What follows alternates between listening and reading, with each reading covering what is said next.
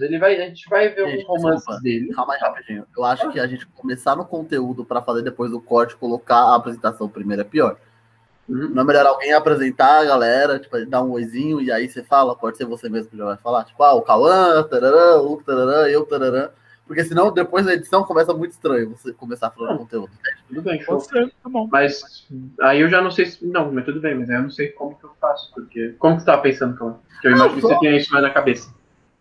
Eu vou introduzir Ah. quem? Tipo, esse é Cauã. Não, pode ser você, mesmo, a gente pode se Esse é apresentar nós mesmos. Você que manda. É um negócio Então tá, meio, beleza, meio superpoderosas, tá ligado?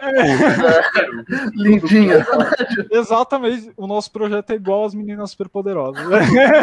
Eu sou a lindinha. Qual que é a trava? Eu sou a docinha, é a docinha. É, com certeza. Rapaz. Mas, ah, mas não tem a dúvida. Vocês viram que eu, tentei, que eu tentei disfarçar, que eu não conheço, né? Tipo, ah, quem é? A docinha, eu sou.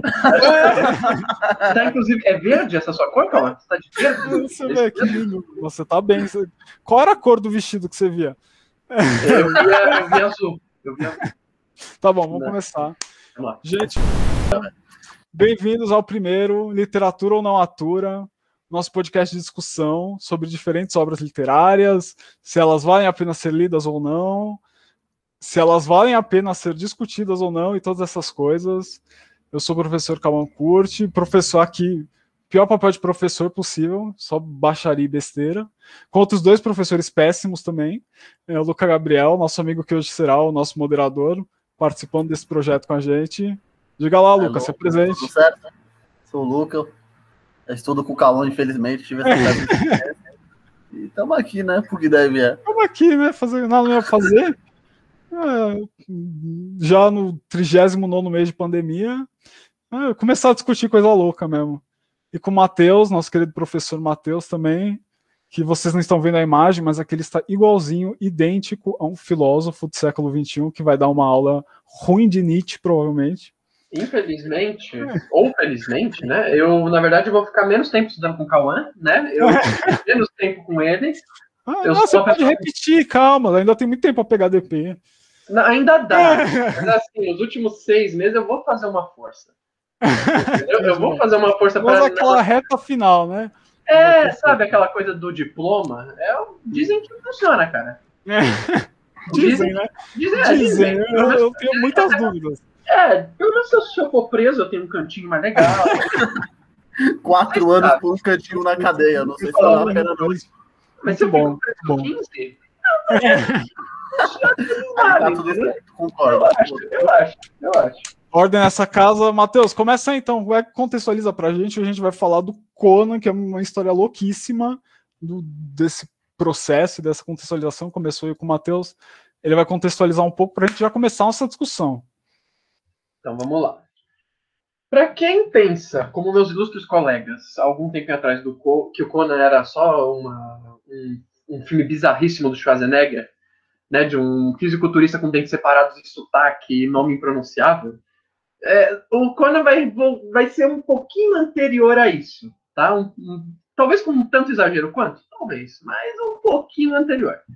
Vamos lá. O autor do Conan foi o Robert E. Howard. E ele escrevia. Ele não escrevia só contos. Se nós formos realmente parar para analisar a carreira dele, ele vai ter umas outras coisinhas. Mas focando no Conan, ele fez a maior parte da produção dele com personagem em contos e em revistas pulp. Mas, Matheus, o que é revistas pulp? A revistas pulp era uma revista que era quase com a mesma qualidade de panfleto de mercado, santinho de, de político, que você lia ele tinha, ele continha literatura convencional, né? Eram textos mesmo. Por mais que é, quando nós vamos analisar os popes, nós vamos ver eles como avós dos quadrinhos, eles não tinham aquela narrativa visual. Tinha uma ilustraçãozinha, uma coisinha ou outra, mas não, não, não, não, não tinha esse foco da ilustração. E o Howard foi um escritor muito grande desse, desse tipo de material na época. E a gente fala época, a gente está falando de uma produção que é mais ou menos da, da metade dos anos 20 e terminaria nos anos 30, no comecinho, que, né, já vou dar um spoiler para vocês da vida do cara, ele se mata bem cedo nos anos 30. E vamos lá. O qual seria a relevância do Howard? Então, assim, só devagarzinho, só para a gente entender por que, que a gente se deu ao trabalho de pelo menos discutir se, é, se podemos falar dele ou não. O Conan, ele foi muito esse foi muito um, um, personagem pioneiro dessa coisa toda de espada e feitiçaria, do que no futuro ia ser aquela cultura de RPG. E não, não estamos falando também de épocas muito diferentes de Tolkien, né? Por mais que Tolkien vai ter uma produção mais extensa e que vai até para um pouco depois, o Conan ele vai seguir um pouco nessa pegada, por mais que seja um estilo de fantasia diferente. Né? A gente talvez até toque nisso em algum momento, mas ele vai ter particularidades que posteriormente podem ter sido potencializadas com outras pessoas, com outros autores e também nem tanto em outros casos. O Conan ele vai se passar basicamente num, numa não, não, é uma pré-história, né? Mas é um passado muito longínquo da humanidade, onde você vai ver citado Atlântida e uma série de loucuras, fazendo alguns paralelos com a história, tá? E, mas basicamente vai ser essa história nesse mundo maluco vai ser focada no Conan e em vários pontos da carreira dele, porque uma coisa legal da gente falar é que o Conan era publicado em contos das revistas Pulp de maneira não cronológica. Então, o que, que vai rolar? É, em algum momento você vai ler uma história do Conan quando ele era um bárbaro um guerreiro que viajava por aí e era, sei lá, pago para fazer coisas e matar gente. Em outro momento, você vai dar um conto de pirata, mas que ele era pirata antes de ser bárbaro. E às vezes pode ler dele rei. Ou depois, então você vai passeando na vida dele e vendo facetas diferentes do personagem. E basicamente é isso. Nós vamos discutir três contos que vão pegar momentos relativamente distintos da vida desse personagem. E vamos tentar destrinchar um pouquinho os temas que o Howard traz. Vamos ver o que a gente consegue tirar disso. E tem bastante coisa, porque embora né, esses contos eles fossem estruturados dessa maneira episódica, né, novelesca, de que cada conto tinha uma ação, tinha um objetivo específico que o Conan precisava, aí ele ia, entrava em conjunção, entrava em disjunção, dava certo, dava errado o que ele estava tentando, acabava a história, próxima história. Tanto que o primeiro conto publicado, o Matheus é muito mais conhecedor do que eu. Eu, eu, eu comecei agora essa coisa toda do conto, porque eu realmente eu achava que era. Eu, a gente estava até rindo antes de começar a gravação. Eu achei que era uma coisa que o Schwarzenegger, sei lá, inventou num sonho dele, febril, ele teve febre um dia, e daí alguém decidiu gravar aquilo na década de 80, em que tava todo mundo maluco e cheirado. Eu não fazia a mínima ideia de que, tipo, tinha toda essa coisa por trás. Então, essa ação episódica, né? desses contos. E, e, a gente e a seleção dos três contos específicos ela tem uma razão, porque tanto a primeira história, a primeiríssima história publicada do Conan é uma que na ordem cronológica é uma das últimas histórias da vida dele, quando ele já é rei, quando ele já está lá na frente. E, e, conforme vão passando os anos, é, vão surgindo ele em diferentes papéis, então como rei, como a outra história, como pirata. Então só para contextualizar, o primeiro conto que a gente escolheu foi a Fênix na Espada, em que ele é rei, é o primeiro conto publicado do Conan. É, a segunda história é, é, A Torre do Elefante, em que ele é um ladrão que, que, acontece antes dele ser rei. A gente não vai discutir muito a cronologia aqui, mas saibam que é assim, episódica e bagunçada, novelesca. Em terceiro lugar, um, um, um, conto chamado A Rainha da Costa Negra, em que ele é pirata. Então, basicamente, vocês veem que ele é um personagem DD, né? de Dungeons and Dragons, fazendo um pouquinho de tudo nesse espaço todo. E, puxa, tem muita coisa para discutir. E uma coisa interessante que o Matheus falou do Howard, e, e, não sei se vocês se atentaram, é que ele, como o Matheus falou, ele começa a escrever essa produção dele é na primeira metade do século XX, lá razoavelmente no começo, da década de 20, 30, principalmente, ele começa a ser publicado pelo menos o Conan começa a ser publicado na década de 30. É, e quando nós pensamos nos escritores desse, desse período do modernismo, é, talvez eu, eu, digo aqui por mim, eu não vou generalizar, mas talvez ignorância minha nunca me veio à mente pensar o Howard. Eu, eu conheço o Lovecraft, né? Eu acho que inclusive até mais famoso, ou pelo menos para mim é mais famoso, e que eu já tinha ouvido falar, mas eu não fazia a mínima ideia de quem era o Howard. E, e depois lendo um pouco os contos, eu percebi que existe, além desses dos temas superficiais, existem alguns temas internos muito, muito ligados ao modernismo, muito presentes na, na obra do Howard, e, e essa a gente vai discutir, entre outras coisas, agora, É, como, por exemplo, isso, um elogio à barbárie, um problema, o mal-estar da civilização. O mal-estar da civilização e do civilizado, do mundo da lei, do mundo da ordem, da metrópole, né? Todas as coisas que é uma angústia profunda né, no homem modernista, também surgem de maneira muito angustiante, violenta, é um meio todo muito violento, o mundo do Conan, em que ele, como bárbaro, como um homem id, livre, né, do, livre de toda essa desse mundo da lei, dessa dita civilização, é, se levanta né, contra, essa, contra todas essas estruturas. Então existem, sem dúvida, alguns temas modernistas muito pertinentes na obra do Conan que eu não fazia a mínima ideia, vendo o Schwarzenegger cortar a cabeça de, da galera lá. Nem... O Schwarzenegger não inspira muita reflexão, não. né? É, exatamente. Filme. É engraçado. Eu, eu tenho né? que assistir de novo o filme porque é, eu não sei se eu ia ter uma outra cabeça 100% ou se eu ia assistir e falar, nossa, ainda é uma porcaria. Mas, é uma nojeira, né? Ou não? Diga, diga, Luca. Mas como que funciona esses subtítulos, então? Se você tira. Porque o filme, para mim, é violência, eu que não conheço nada. Exatamente. É... Esse é um dos primeiros temas muito fortes também do, do Conan. O Conan, né, não sei se o Matheus concorda ou não comigo, a gente já vai discutir mais profundos elementos das, das histórias em si.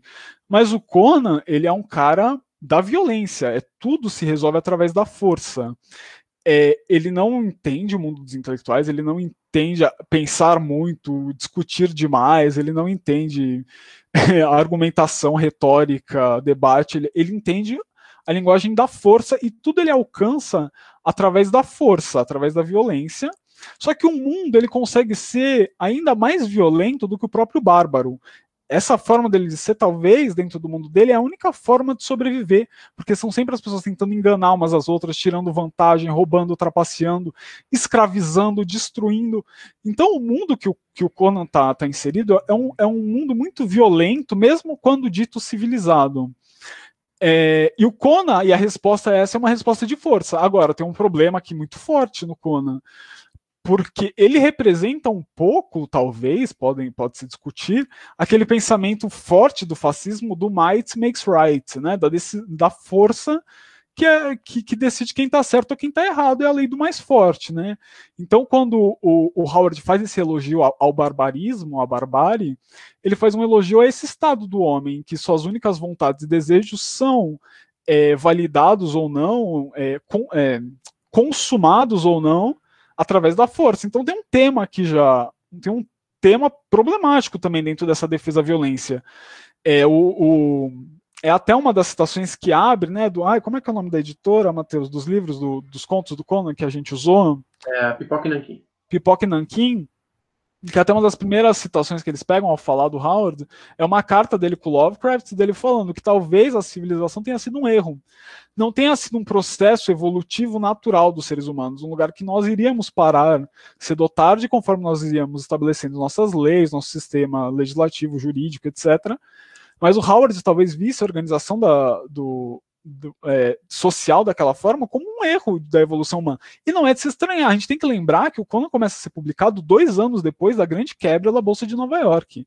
A pobreza, a miséria, o mundo, o capitalismo industrial, ele entra numa crise fortíssima, né? E que, óbvio, a corda sempre estoura para o lado dos países mais fracos, mas mesmo os Estados Unidos, onde o Howard estava inserido, vive um, um, é, uma época de uma miséria de é terrível, realmente. Assim, não, não, a gente podia até pegar coisas específicas para se falar, mas eu acho que em termos gerais, todo mundo, todo mundo, em termos gerais, todo mundo está habituado um pouco à ideia desse Big Crash, o que, que foi, e que destruiu, assolou toda a sociedade da época, até o New Deal, né, que foi meio que reverteu toda essa posição do, do Big Crash, que o Estado veio lá e salvou o capitalismo ocidental, basicamente. É, então, tipo, dentro desse contexto em que o Howard então vivia, dá para entender o porquê é, ele olhava para essa civilização dessa maneira tão angustiada, tão via violência. E, e, tinha esse personagem que eu não sei, eu não sei o que representava na psique dele, que eu não, não sou biógrafo dele, não vou, não vou me arriscar a dizer se é, é uma espécie de autoprojeção do lugar que ele gostaria de ocupar enquanto homem, enquanto não sei, é uma resposta a essa sociedade hiper é, dita, né, dessa civilização extrema, da burocracia, é, do tabu, das, dos, dos, conflitos de classe, de todas as coisas que assolavam tão diretamente nesse pequeno espaço, né, no espaço da cidade. É, e que isso, de novo, isso é tipo, isso tá em Drummond, isso não tá, então é muito louco a gente parar para pensar na cabeça dos modernistas. Isso tá em Mário, isso tá em todos esses caras, mas como surge desse jeito super diferente nos Estados Unidos e que eu particularmente não fazia ideia. Eu não, eu realmente foi o Matheus meio que abriu meus olhos, porque a gente estava tipo, discutindo temas para esse, esse nosso formato de podcast, o Matheus trouxe o Conan. E eu falei, como assim? Conan literatura? Do que, que você está falando?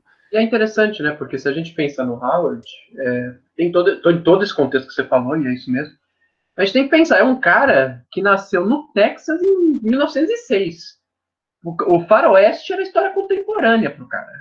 E o que que era... É, e se a gente pensar nesse movimento também do faroeste, dos cowboys, que os Estados Unidos tinham acabado de sair, essa coisa da lei, essa sociedade muito mais rígida e pensando num, de até de um jeito bem amplo, não, não, era uma coisa, não era uma ideia velha ainda. Você tinha, um, um, quando o cara nasceu em 1906, há pouco tempo atrás, você estava realmente é, tendo polícia no, no oeste dos Estados Unidos. Você não tinha mais xerifes, você não tinha mais pistoleiros. Não, não tinha, não sei dizer com propriedade.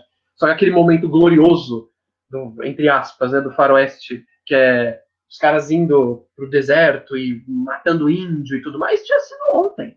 É glorioso, só fazendo aqui uma ressalva, é glorioso dentro da, dessas narrativas, de Exato. como elas eram apresentadas. É, é. isso, de cowboy não, Moldora. Calma, é isso que eu Matheus não quer matar nenhum índio. É. Não, gente, não, eu não tenho nenhum problema com índio, inclusive tenho muitos amigos que são. É, tenho muitos amigos A internet nunca entende nada errado, viu? Não, não a internet, a internet é, é um. Imagina. Então, obviamente, a gente sabe. A gente tá aí para abraçar as pessoas, você é. sabe o genocídio, né, que enfim, né, a, a, as colonizações fizeram todas as Américas, de termo geral, em relação aos, aos povos indígenas, né? E você siga, pensa, siga. pensa nisso, pensa no, no cara, num texano que nasceu numa época pouco depois disso, quando a, as leis estavam se enrijecendo nos Estados Unidos, quando você tinha essa civilidade sendo imposta, né? Era uma época em que isso estava acontecendo muito. Não digo ah, mas né, do jeito que a gente fala também, parece que os caras eram uns bichos do mato. Não, já não eram. Mas há pouco tempo atrás era mais ou menos isso. Ah, é, ele arma na cinta e É, exatamente. Exatamente. Já tinham até é, os Estados Unidos, principalmente, eu não sei quais regiões do Texas, exatamente porque o Texas tem toda uma história com o México, os Estados é, Unidos adquire e tudo mais. Mas tinha uma parte que eles chamavam de Wild West, e a gente sabe que muitas dessas histórias de faroeste hoje eram invenções, foram sendo histórias, e foi se vendendo essa imagem desse Texas, inclusive dentro dos Estados Unidos, desculpa, desse, desse faroeste. Mas, mas é, é isso, é realmente, foi, foi um processo meio de civilização que foi acontecendo aos poucos, né?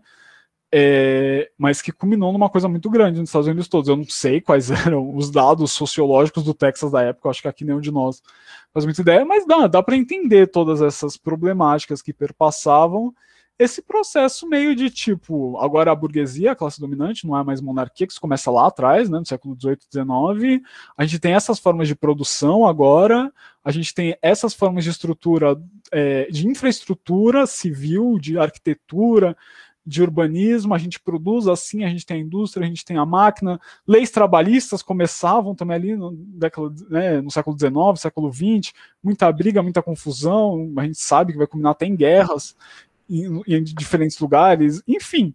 Então, dentro desse, de, todo, de todo esse perfil é, que, come, que a, a, obra do Howard se coloca historicamente ali, né? E é muito interessante. Diga.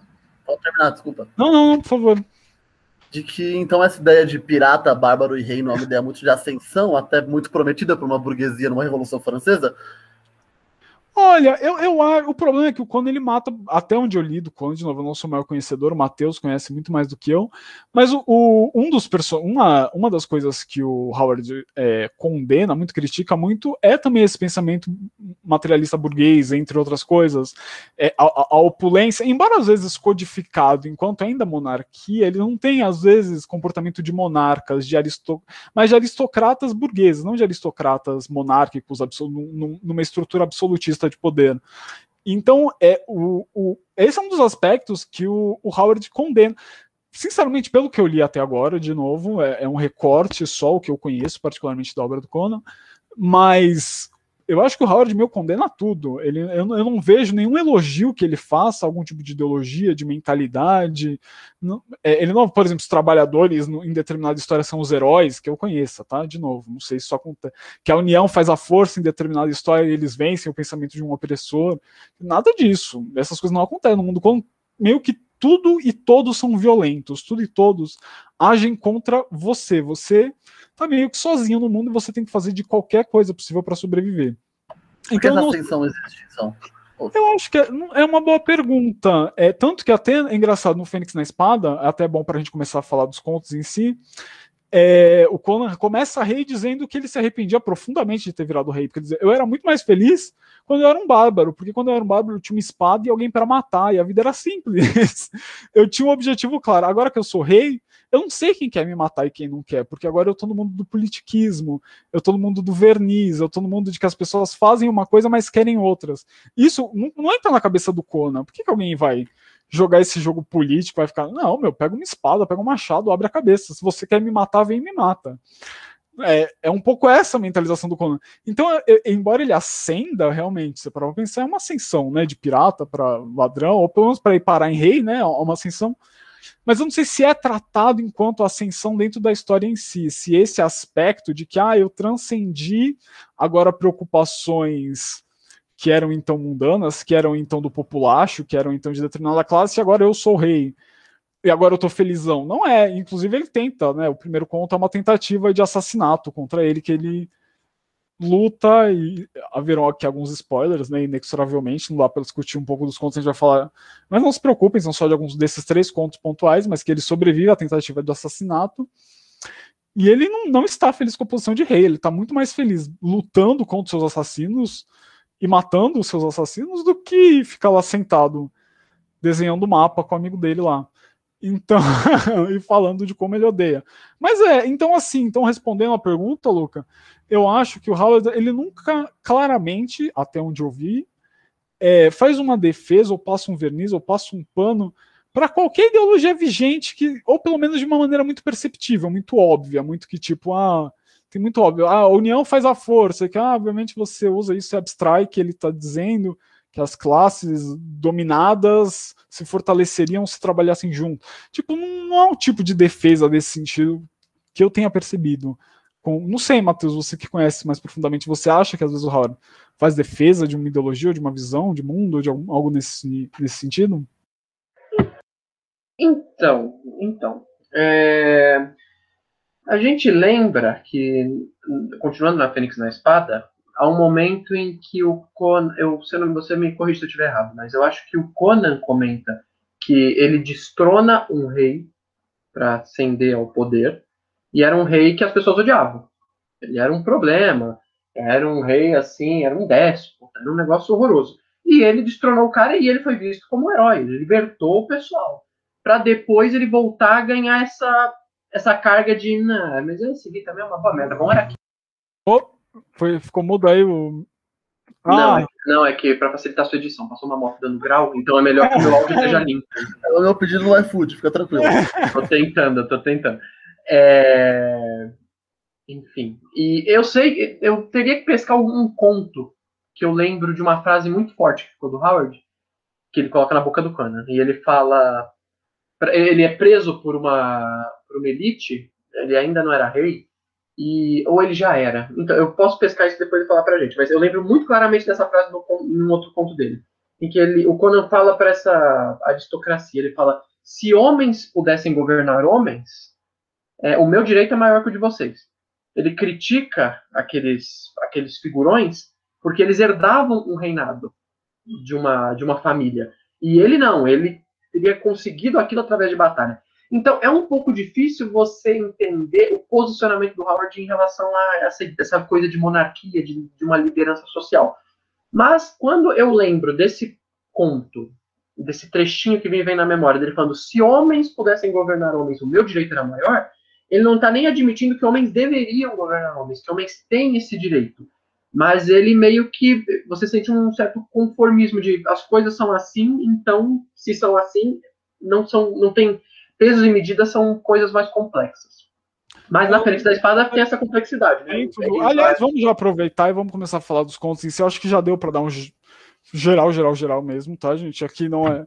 Não somos biógrafos, nem estamos aqui fazendo esse, nem esse nosso esforço. O nosso esforço é, no final das contas, com todas essas discussões, esses temas e todas essas coisas que surgiram, é, vem essa pergunta natural. Mas então, tem, olha, existe um volume significativo de, de, histórias do Conan escritas pelo próprio Howard. Depois tem outras que são escritas por outras pessoas que pegam os direitos da história, fazem quadrinização, whatever. A gente está falando aqui especificamente dos contos, e essa discussão, lógico, acabou natural. Vale ou, va ou não vale a pena ser lido, né? É, esses contos do Conan, eles têm alguma coisa que interessa, além de, disso que nós falamos, tem mais do que isso, não tem nem isso. Eu acho que para isso a gente decidiu falar um pouco dos contos em si, como eles são. Então a gente pode começar com a Fênix na Espada, mesmo que a gente já deu bastantes informações, Matheus. Começar a falar um pouco. Que, que você, a, gente, a gente separou aqui de temas, ó, para nós conversarmos sobre a prosa do Howard, seu estilo de escrita, que eu acho que tem bastante considerações a se fazer, sobre a estrutura das suas histórias, sobre os temas que a gente já perpassou aqui por cima, em algum, de algum jeito ou de outro, sobre as personagens e, claro, a parte final sobre as polêmicas. Tem duas já que me vêm à mente aqui de polêmicas. É, na verdade, três agora. Crescendo exponencialmente. Então, vamos começar a falar. Quanto mais eu penso, né? Quanto mais, mais complicado penso, vai ficando. A vida, né? Basicamente. Quanto mais eu é, penso, mais complicado fica. É, exatamente. Melhor ser que nem o Conan, pegar um machado. exatamente. Vamos lá. Então, vamos começar pela Fênix da Espada? Vamos lá, vamos lá, vamos lá. Vamos lá. Ah, então, só para explicar um pouco a estrutura, tá? Uhum. O Matheus, que é muito mais fã e gosta muito mais do que eu, ele vai fazer um pouco a defesa desses contos, enquanto eu vou trazer alguns pontos de vista um pouco mais críticos, assim, levemente. Levemente, calma, vocês vão ficar uma flor. Acho que vocês vão concordar comigo. Não se preocupem, nós juntos vamos provar porque eu estou certo. Como diria a senhora minha mãe, carinhoso igual o cavalo. Gente, igual uma mula. É, lápide do Cauã, isso daí. Grande epitáfio. Exatamente. Bora, bora, bora. Vamos lá. É... Como a gente já tinha adiantado, o primeiro conto, o Conan ele já é rei. Ele já está estabelecido no trono, ele já é um, uma pessoa mais velha, é uma pessoa num estado de reflexão. Ele, em muitos momentos, você vai ver ele voltando é, no tempo, entre aspas, mentalmente, né? Lembrando da época em que ele era um bardo, né? Em que ele se sentia mais livre, a época em que ele não tinha que lidar com burocracia, com a administração de um reino. Ele revisita isso em alguns momentos na presença de um amigo, enquanto ele está lá em um dos seus mais recém-adquiridos hobbies, que é fazer mapas, né? E, enfim.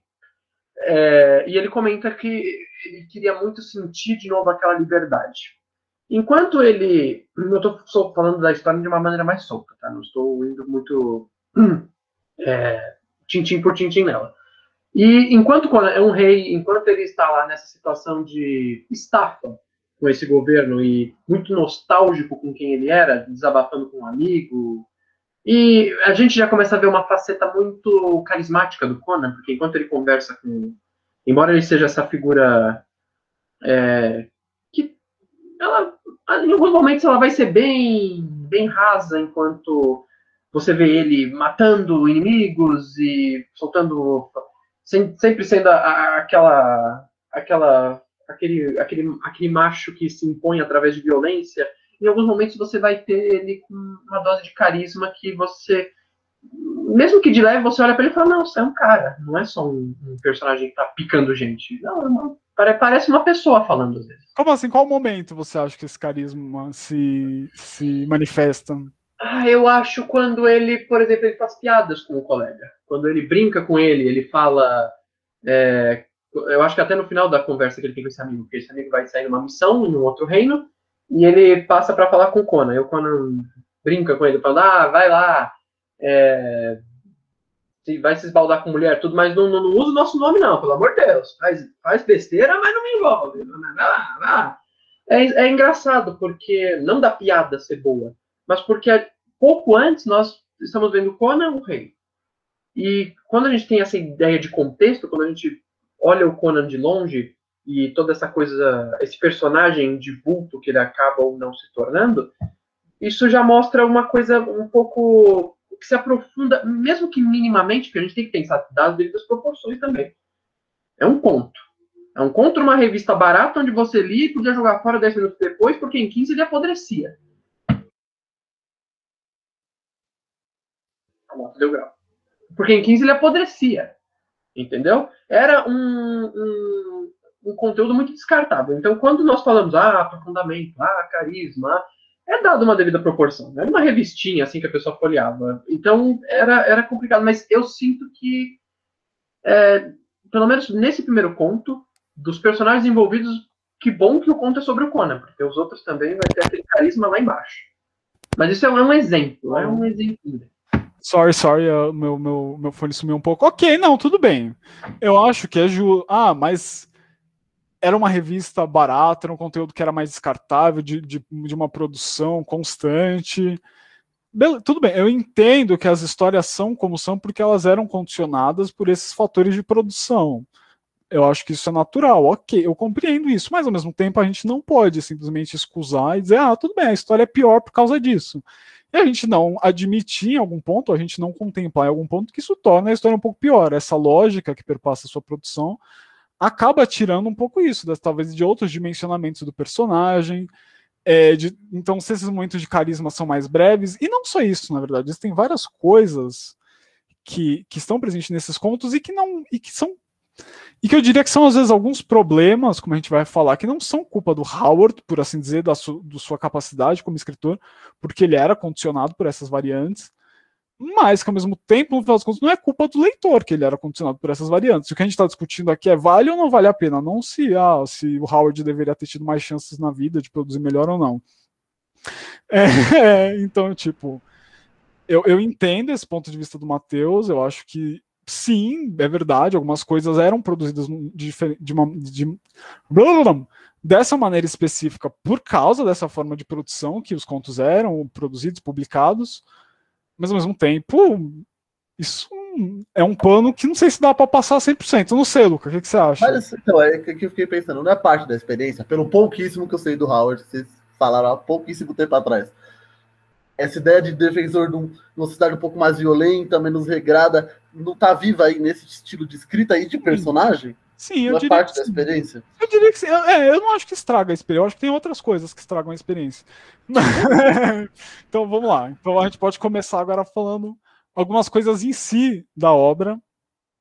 Começar falando da prosa um pouquinho, Matheus. Estilo de escrita do, do Howard, pode ser, já como na Fênix na Espada? Claro, claro. Porque uma das coisas que eu noto muito forte. Sorry, sorry. Não, não me cortou, não. Não, pode cortar. Porque uma das coisas que começa muito forte na história do Hal, e eu acho isso, isso aqui eu, eu dou esse ponto para ele, eu acho muito legal, é como essa aura de violência está inclusive na escrita dele, na escolha lexical. É uma coisa muito forte, mas se você pega a primeira página depois do prólogo, as primeiras, tipo, três páginas, todos os adjetivos que ele usa, as metáforas que ele faz, tudo alude à violência, tudo é tudo é expresso de uma maneira, é tudo espectral, é tudo sanguinolento, como ratos que fogem dos pecados, sei lá, eu não lembro mais. Mas tem todas, é, são todas umas estruturas de construções e que perpassam a prosa toda dele assim, isso se repete. O tempo todo, os personagens conversando entre si são violentos entre si, é, é um jogo de interesses, né? A história abre com um personagem que quer assassinar o Conan e o verdadeiro vilão que está sendo escravizado, que se chama Tothamon, é um nome egípcio, a gente vai falar disso lá quando a gente for falar das polêmicas. É, e que, tipo, e eles se odeiam, e um tá com o outro porque um tá sendo escravizado, mas quer matar o outro, e eles e, e, tudo no mundo é, como eu já falei, toda essa violência, e isso aparece na prosa dele. Eu acho que isso é uma coisa, é um ponto válido, como o que se manifesta não tematicamente, não só na narrativa em si, não só no personagem, mas no nível de manifestação da história também, dentro da própria prosa dele. E eu, eu gosto muito quando escritores, na verdade, diferentes artistas fazem isso, eu acho muito legal. Mas, porém, um outro problema da prosa do Howard é que ela é, na minha opinião, muito enfocada principalmente no visual. Muito principalmente enfocada naquilo que está acontecendo a um nível superficial. toda a, ele o, o Howard dá uma grande importância à descrição e de novo talvez pautado porque era esse tipo de consumo de ação de contos de ação que eram para ser lidos numa pulp mas em, pouco, em poucos momentos talvez só nos mais transcendentais onde se misturam umas coisas de terror cósmico como a gente vai conversar daqui a pouco normalmente todas as histórias deles eles ficam nesse nível do, da, da aparência e da descrição física. Os personagens não têm grande dimensão psíquica mental emotiva e tudo bem, eu entendo que isso faz parte, de alguma maneira, da própria proposta do Conan. Talvez fosse estranho se o Conan tivesse grandes autoquestionamentos metafísicos que a história se interrompesse para fazer que nem um, uns diálogos platônicos dostoievskianos, sabe? Que os personagens começassem a fazer essas grandes manifestações sobre os sentidos de coisas e tudo mais. Eu acho que não precisaria ser, eu acho que fugiria da proposta do próprio Conan, mas eu acho que, mas eu também acho que isso empobrece a história, porque dentro da prosa dele, embora tenha essa qualidade de manifestar a violência daquele mundo, também de certa forma é, manifesta a, a aridez, a secura daquele mundo, porque grandes partes dos temas do Conan, que, e os temas estão lá, mas eles não são profundamente explorados. Eles acabam sendo quase sempre rasteiramente explorados. E eu acho que uma das causas, eu acho que essa não é a única, mas é pela característica da prosa dele, que, que tem esse enfoque muito na, na, na descrição das ações e das coisas, dos diálogos, que também são, são fortes, são interessantes. É, mas eu acho que essa é a minha principal crítica. Como muitas obras né, do, do, a partir do modernismo, eu acho que é um, a escrita dele às vezes é até um pouco cinematográfica demais, visual demais em certos sentidos. Em certos sentidos não é nem um pouco visual, que também é uma outra problemática que a gente pode ou não comentar aqui ainda hoje. Mas eu acho que acaba sendo muito visual a literatura do Conan. O que pode ser um favor, na opinião de alguns, mas na minha opinião acaba tirando força dos temas que são explorados muitas vezes dentro dos contos que acabam sendo tratados num nível mais superficial e que embora você saiba que o tema esteja lá e que ele é interessante, é, nada é meio, meio, que nada é feito com ele. Parece que a operação você pega um corpo fantástico, mas você faz uma cirurgia só no dedinho, sabe? Você fica meio, eu queria abrir esse tórax, eu queria ver o que está por dentro desse tema. É, o, o Matheus arregalou o olho para minha metáfora. É. Eu achei ela bem justa para o tema que a gente está tratando, mas então é ótimo. É, é, é, eu olhei um minutinho meu celular e abri um tórax. Eu fiquei, opa, opa, opa. É. Vai aí, vamos ver onde você chega. Não, é isso. Eu não sei o que, que você pensa assim dessa questão da prosa dele, Matheus. Você acha que? Então, eu acho que assim é... é, é um pouco o que você falou, é lógico. A gente pode levar em consideração o meio que ele usava para escrever essa, as revistas pulp mas a gente tem que lembrar também que não usar essa visão de, de que, ah, como isso era feito, para. Não exatamente para fortalecer uma fraqueza do, do que ele estava fazendo, não.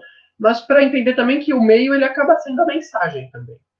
Faz parte. Não dá, é muito difícil a gente é, separar uma coisa da outra. A partir do momento em que eu vejo que a proposta dele é que seja uma coisa visceral, é que seja uma coisa. É, talvez. É, como que eu posso dizer? Ele quer que você. Não que você. Ele não quer que você tenha mergulhos muito profundos nessa história quando a gente fala de reflexão. Por mais que ele traga uma coisa ou outra que você possa parar para pensar. Mas ele tenta te colocar ali com o Conan. Né? Ele tenta ser o mais imersivo possível. Assim, possível, eu digo, para a habilidade dele, para o estilo que ele fazia. Se isso é funcional, se isso chega a, a ser um problema, para a gente discutir, mas a sensação que eu tenho lendo, não só nesse conto, como em alguns outros, é que ele deixa, por exemplo, quando ele cita povos, quando ele cita, que a gente vai entrar nas polêmicas que os povos trazem também, né, algumas coisas que ele cita, mas é, ele deixa muita coisa daquele, do universo em si a cargo do leitor ele dá, dá aquele pano de fundo de que tudo é milenar, de que tudo é antigo, de que tudo, de que acontece uma porrada de coisa lá. E isso ele deixa para você, isso ele deixa para sua imaginação, para você enriquecer. E talvez isso seja também um ponto forte ou um ponto fraco. Mas a narrativa ela quer ser funcional, ela quer te colocar ali naquela ação, ele quer. E a partir do momento em que ele conta a história de um rei que vai ser assassinado por um complô que vai envolver um, um vilão maior por trás, com feiticeiros, com criaturas, é, se a história é essa, ele te colocar com o cara praticamente com sangue respingando em você e conseguindo manter os diálogos interessantes, mas eu acho que é complicado a gente enfraquecer o todo assim, sabe? É, é, e é complicado também, não que não fazendo de muleta, mas a gente está falando de um cara que fazia isso, né? Um, é, é, um cara um pouco pioneiro no gênero, né? Dessa literatura fantástica. Então, é, é, é de novo, não como para dar força para uma coisa que pode ser enfraquecida em alguns pontos, mas é, que referência que o cara tinha para fazer esse negócio, né? Eu acho que ele conseguia fazer funcionar assim. É, não, eu acho que porque ele se propunha, ele conseguia fazer funcionar. Eu concordo com você. Eu acho que tem esse elemento imersivo de ação, né? Como todos esses elementos de ação episódica, né, de criar esse universo interessante. Ele, como, como todos esses criadores de universos, eu acho que sim, é verdade, ele deixa coisas para a imaginação do leitor, mas eu acho que tem muita coisa que ele não deixa para a imaginação do leitor, porque às vezes ele vai longe nessas descrições do universo dele, como funciona, quem são os deuses, e, e, e como a Tolkien, que eu sei que você também adora, Matheus. É... Mas comparado com o Tolkien, questão de descrição, Howard é uma criança, cara. O Tolkien não tá ah, nem sim. aí para você e pro seu okay. tempo. Não, quer que sim, se exploda se você tem 10 minutinhos para ler. Você vai é, ter cada folha, é. cada pedra. E se não. você quer saber como o universo foi feito, senta aí que a gente vai perder um Exatamente, a questão é esse folclore do universo dele, ele, ele se estende bastante várias vezes. Mesmo em dois dos contos, tanto em é, A Fênix na Espada, tem esse momento que ele está conversando na câmara dele com um amigo, e que tem muito exposition, né? Que essa exposição é uma conversa para expor a, aquele universo, os mundos um pouquinho mais. Na Torre do Elefante tem também na, dentro do momento principal, quando ele encontra né, o, aquela figura cósmica, né? E, na verdade, até na Rainha da Costa Negra também tem no momento que ele é enfeitiçado, que ele é envenenado pela planta, e ele começa a ver a gênese do mundo. Ele tem esse momento meio que ele, que ele começa a viajar doidão no, no cogumelo, e que ele vê as coisas começando, e que ele tem lá um, um, um desvario todo vendo essa coisa do universo. É, aliás, o, o Máquina do Mundo assim mesmo, nessa pegada? É, tem uma coisa, eu lembrei, eu falando agora, eu lembrei disso. Eu lembrei da Máquina do Mundo, eu lembrei do também do. Ai, meu Deus, dos Lusíadas também no final, né? Que o sobe para ver o passar, é exatamente o futuro, o triste futuro português. Sim. E o, o, delírio do Machado de Assis também, do Memórias Póstumas de Brás Cubas, que também tem esse momento do delírio, que o homem acende a natureza e vê os tempos passando e tudo mais. Então tem, tem, tem essa vibe, tem super essa energia, Luca. Mas então, como que isso casa? É, então, meio que não casa. É, esse, é, esse é o meu ponto. Do, do, esse é um dos meus pontos em relação à escrita do Howard, porque ele faz uma coisa que eu gosto, mas que eu acho que não funciona 100%, porque ele não, ele não permite que a escrita dele entre realmente num fluxo de consciência. Porque, de novo, porque ela era, era uma literatura de ação, focada em vender, de revista pop, abre fecha aspas, descartável, tudo bem. É, é, talvez um pouco por isso ele se eximia de entrar em alguns outros tipos de narrativa, alguns outros tipos de escrita. É, se escusava, né? Mas, mas, mas tem esses momentos que parece que ele não resiste, ele começa a ensaiar um pouco no fluxo de consciência e fala desses temas, mas aí ele acaba voltando e eles entram às vezes nas histórias como esses blocos em que tudo para na Rainha da Costa Negra. É, da Costa Negra, eu tô falando certo, né, Matheus? A Rainha da Costa Negra, né? Costa Escarlate, Costa. Não, Negra. Negra, negra mesmo, beleza. Então, na Rainha da Costa Negra, meio que a história para 100% a história de onde ela estava rolando.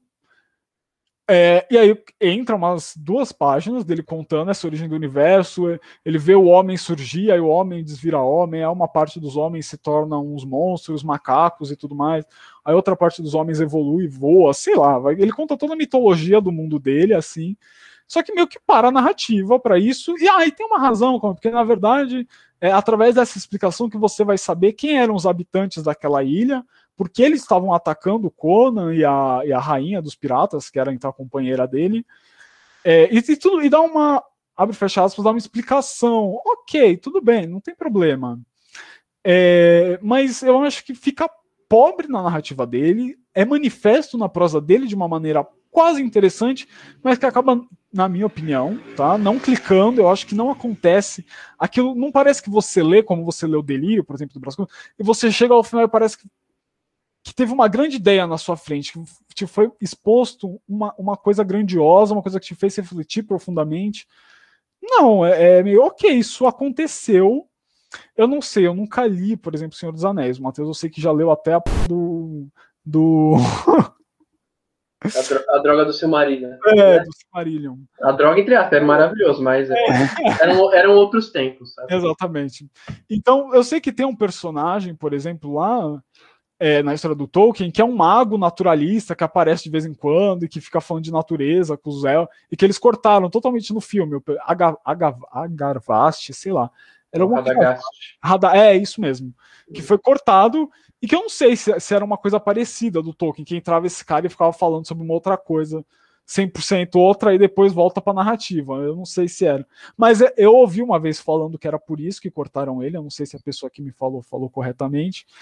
Mas me parece um pouco isso do Conan. Assim, eu cortaria, porque não adiciona nada grande à história no final das contas. Mas você pensa, Calma, é, no caso do Conan, vamos pensar nessa, nesse momento brisa do, do Rainha da Costa Negra.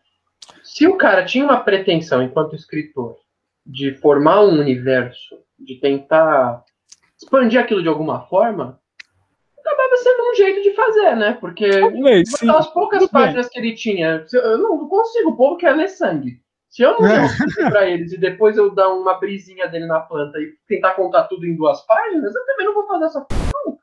Eu entendo, mas ao mesmo tempo é responsabilidade do escritor conectar aquilo naturalmente à história dele, né? É. Para fluir naturalmente. Não dá para você deixar esse ônus para o leitor. O que é. talvez se canse, se entedia.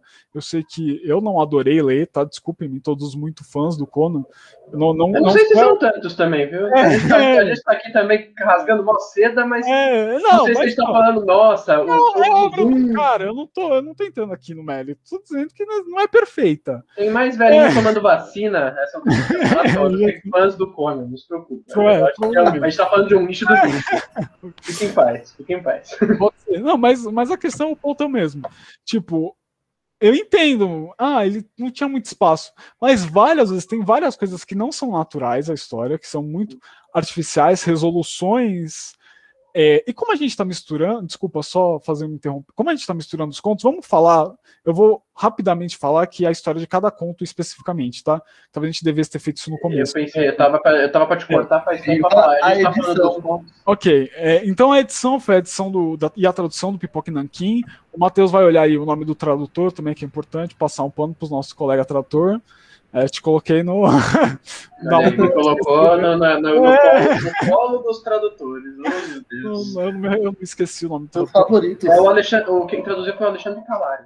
Alexandre Calari, então. Um Três volumes foi ele. Bacaníssimo.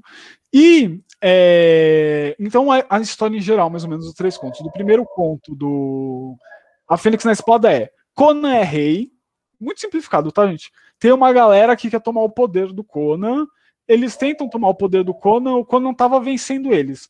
Só que além dessa galera que queria tomar o poder do Conan, tem aquele Tothamon, que era um cara escravizado, que era um mago poderoso que estava sem o anel dele, do poder. Ele acha o anel do poder, ele usa o anel do poder e ele invoca um monstro terrível que parecia um babuíno.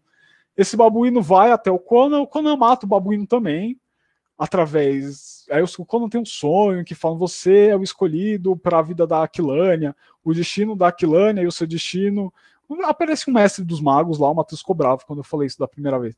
Ah, aparece um mestre dos magos lá, fala pro cara você, só que ele mata e acaba aí a história, basicamente, dele depois dessa tentativa dupla de assassinato. Embora o babuíno, o cara, o Tofferman não queria matar ele, queria matar um outro, mas ele estava por perto. Enfim, você acha que todos. É porque assim, né? O, o, o, me corrija se eu estou errado, mas o conto, na verdade, inclusive, começa com os conspiradores saindo do esconderijo do cara que eles tinham contratado para matar o Conan, que era quem escravizava o. Como que é? Top, Tofamon? É, Tofamon, eu acho que era. É, eu, engano, começa com, com, com é. os conspiradores saindo, porque eram pessoas que tinham um papel importante dentro daquele daquela alta cúpula que se formava em torno do da elite, né? Da elite do daquele uhum. do Conan. E eles, por motivos específicos, queriam que o Conan fosse destronado. E eles recorrem a um cara que poderia ajudar eles. Só que aí sim, o Top Amon que o, que o Cauã até falou seria o, o, escravo feiticeiro desse cara que nutria um, um, um, um, rancor, né, por estar naquela situação, porque ele se sentiu um ser absolutamente poderoso, foi destituído do seu poder e que agora estava sendo escravizado por um ser menor. Ao longo da história, ele vai conseguir seu poder de volta e vai ser um, vamos dizer, o vilão final disso tudo. No final, é, lógico, os conspiradores vão conseguir. O King Kong, ele chama o King Kong. Exatamente, ele faz ao King Kong que fica muito. Como e aí é uma das coisas. É, é, ele descreve como um bicho. Um, um, um, então, aí é uma parte engraçada, porque ele, ele fala que ele invoca um, ser babuíno meio homem, mas o próprio cara que invoca, ele não olha pro bicho. Então, ele vê a sombra, é como se ele invocasse o bicho e o bicho crescesse por trás dele. Então, é, não, você não é sempre que você tem esse vislumbre. Ele joga é, umas palavras e você prende. A gente ia ter que inventar, eu acho, tipo um adjetivo, um adjetivo referencial. A gente ia ter que falar que era uma criatura babuinal. Babuinal. Babuinal, assim, né? Isso. É, e que, mas que. E, é isso, basicamente ele vai até o Conan, o Conan mata também a criatura. Né, o, o Conan mata geral. Ele mata é, os conspiradores que entram lá pra matar ele, porque chega é. uma hora que ele tava, depois que ele tem o sonho lá com o Mago Merlin lá da, da, do mundo dele, ele espera os caras chegar, e aí os caras chegam, e ele já tá pronto para tudo, tá pronto para criatura, porque o, o esse, esse trecho que o Conan vai dormir e ele conversa com esse mago, esse mago meio que dá um, um bem RPG, né? Você vê que o RPG depois, né, vem com tudo com essas coisas. O mago é, dá uma, eu acho que ele enfeitiça, não sei se ele dá a espada para ele ou se ele enfeitiça a espada que ele tem. Agora eu não me lembro. É, com, porque é como se o mago já soubesse dessa criatura que havia. E essa fênix na espada é o, na verdade, é como se fosse um talho do feitiço que ele fez na espada, ou que a espada já tinha. E aí ele utiliza isso para conseguir derrotar a criatura no final. Depois, se eu não me engano, a criatura, inclusive, vem por último. Porque chega a galera toda lá para matar ele, todos os conspiradores, é, a criatura de geral. Chega isso, exatamente. É. E ele só consegue matar a criatura, ela é impenetrável, ele só consegue matar porque o, o mestre dos magos colocou uma fênix, né, o símbolo da fênix na espada dele e aí ele consegue matar o, o King Kong. E essa é a primeira história, basicamente, né, do, do, da Fênix na Espada. A segunda história, a Torre do Elefante, é o Coné Ladrão. Existe uma torre maravilhosa, linda, lá numa cidade específica. A cidade toda é pobre, ferrada, cheia, lotada pela escória da humanidade, porque todo mundo é escória, né, nas histórias do Conan. É, e tem uma torre de marfim gigantesca, mas nem sei se ela era de marfim, eu acho que era branca, né? Gigantesca. Ela era branca. Né? Linducha. O marfim é. a gente tá juntando com o elefante. É, do elefante, é, pode ser. Mas ela era branca. E aí ele decide que ele vai roubar aquela torre, independente do que tinha lá dentro. É, e ele vai lá para roubar aquela torre. Ele tinha que passar por uns jardins que tinham umas coisas escondidas.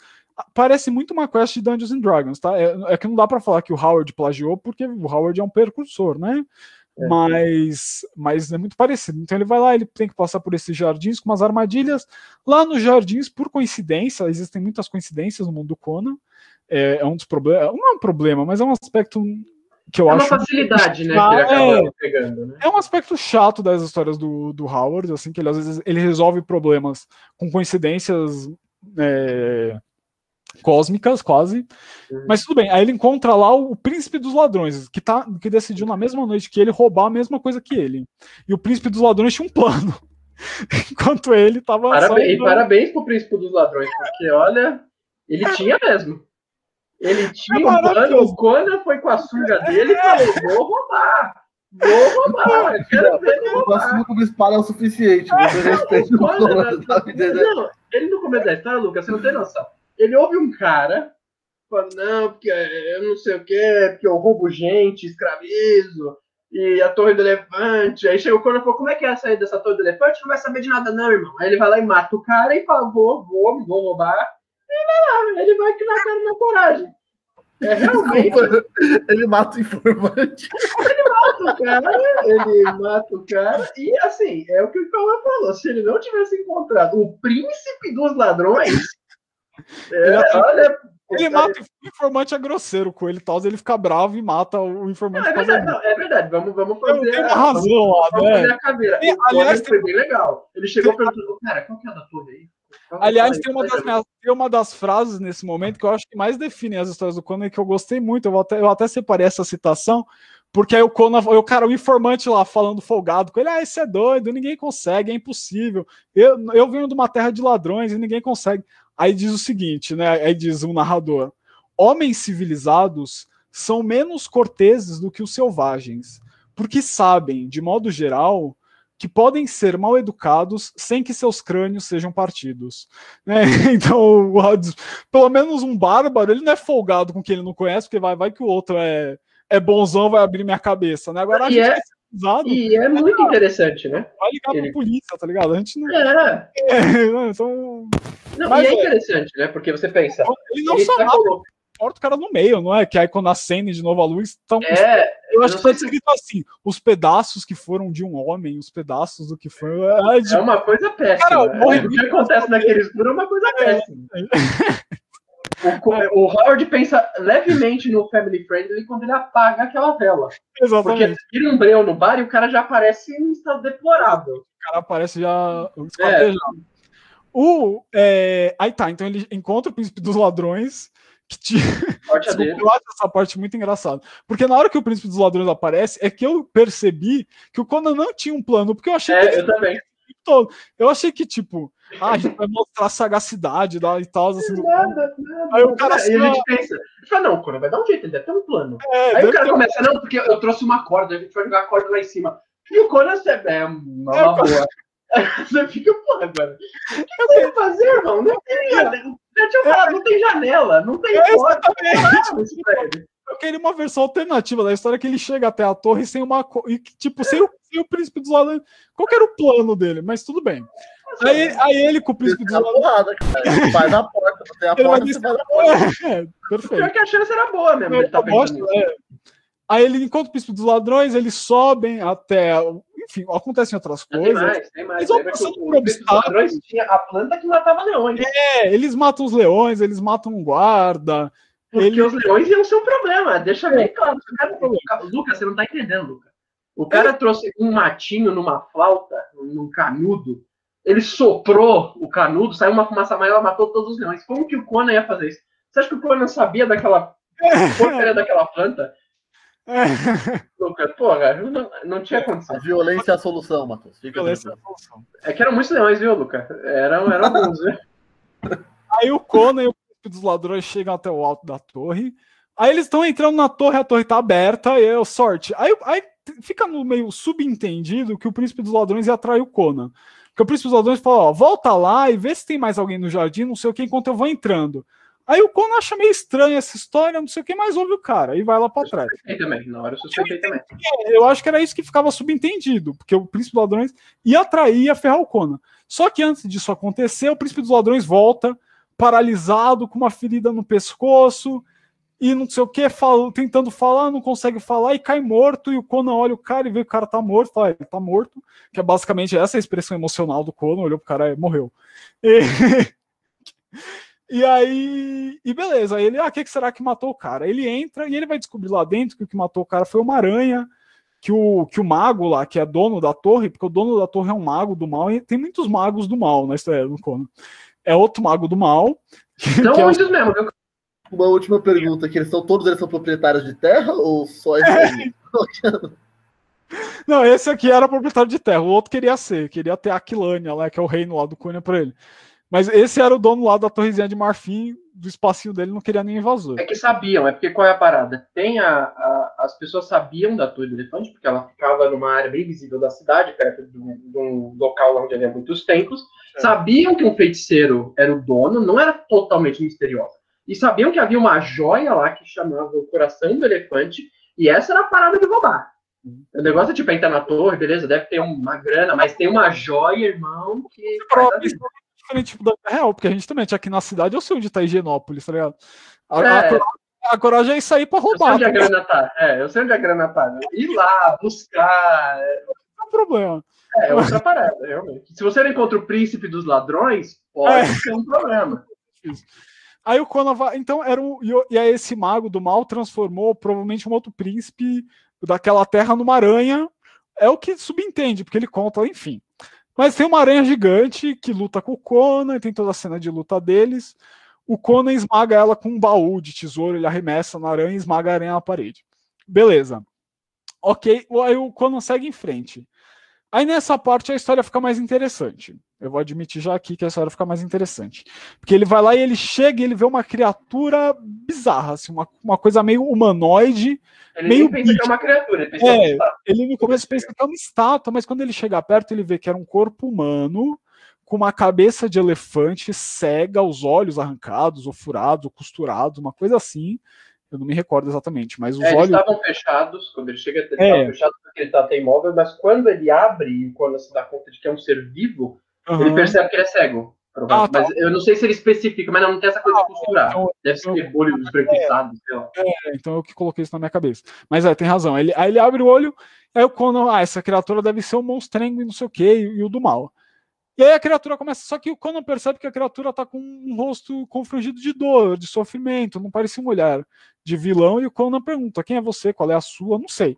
Eles começam a conversar, o que importa, o Conan não ataca, o Conan se apieda da criatura. É, e aí mostra uma, uma outra dimensão do personagem, né, porque ele não... é, mesmo esse personagem violento, o que o Matheus falou, aqueles momentos de carisma, eu acho que esse é um deles, que ele mostra que ele tem um senso, um compasso moral. Só que é um compasso moral interno dele, bárbaro, mas que não é desumano, né? Não é É, um anti, é um anti-herói, né? Desse sentido. heróis. É, então, beleza. E ele começa a conversar com a criatura. E aí, basicamente, a criatura fala: Olha, eu era um outro dos seres primordiais, eu vivia numa outra dimensão. Aí eu tentei, eu e o meu povo tentamos desafiar o povo daquela dimensão e eles nos baniram. A gente veio parar aqui no mundo de vocês humanos. A gente não é imortal, mas a gente vive durante milênios, milênios e milênios. Então a gente se instalou aqui, ficamos numa região lá, compramos um pay-per-view, ficamos relaxando. Os seres humanos foram se evoluindo ao nosso redor, a gente deixou, e alguns começaram a nos adorar enquanto deuses. A gente, de boa, pode ficar aqui nos adorando. É, todos os coleguinhas dele, os outros Homem-Elefante, foram. Inclusive gosta. É, Podem ficar aí, não vejo mal nenhum. é, se um monte de formiga começasse a me adorar também, eu não ia falar, ah, eu não sou o seu deus. Eu ia falar, ah, bicho, traz, traz açúcar, sei lá, alguma coisa eu ia arranjar. É, Dá, dá teus pulos aí, que eu sei onde é o formigueiro. é, Exato. O Lucas morre de rir aqui na câmera. né?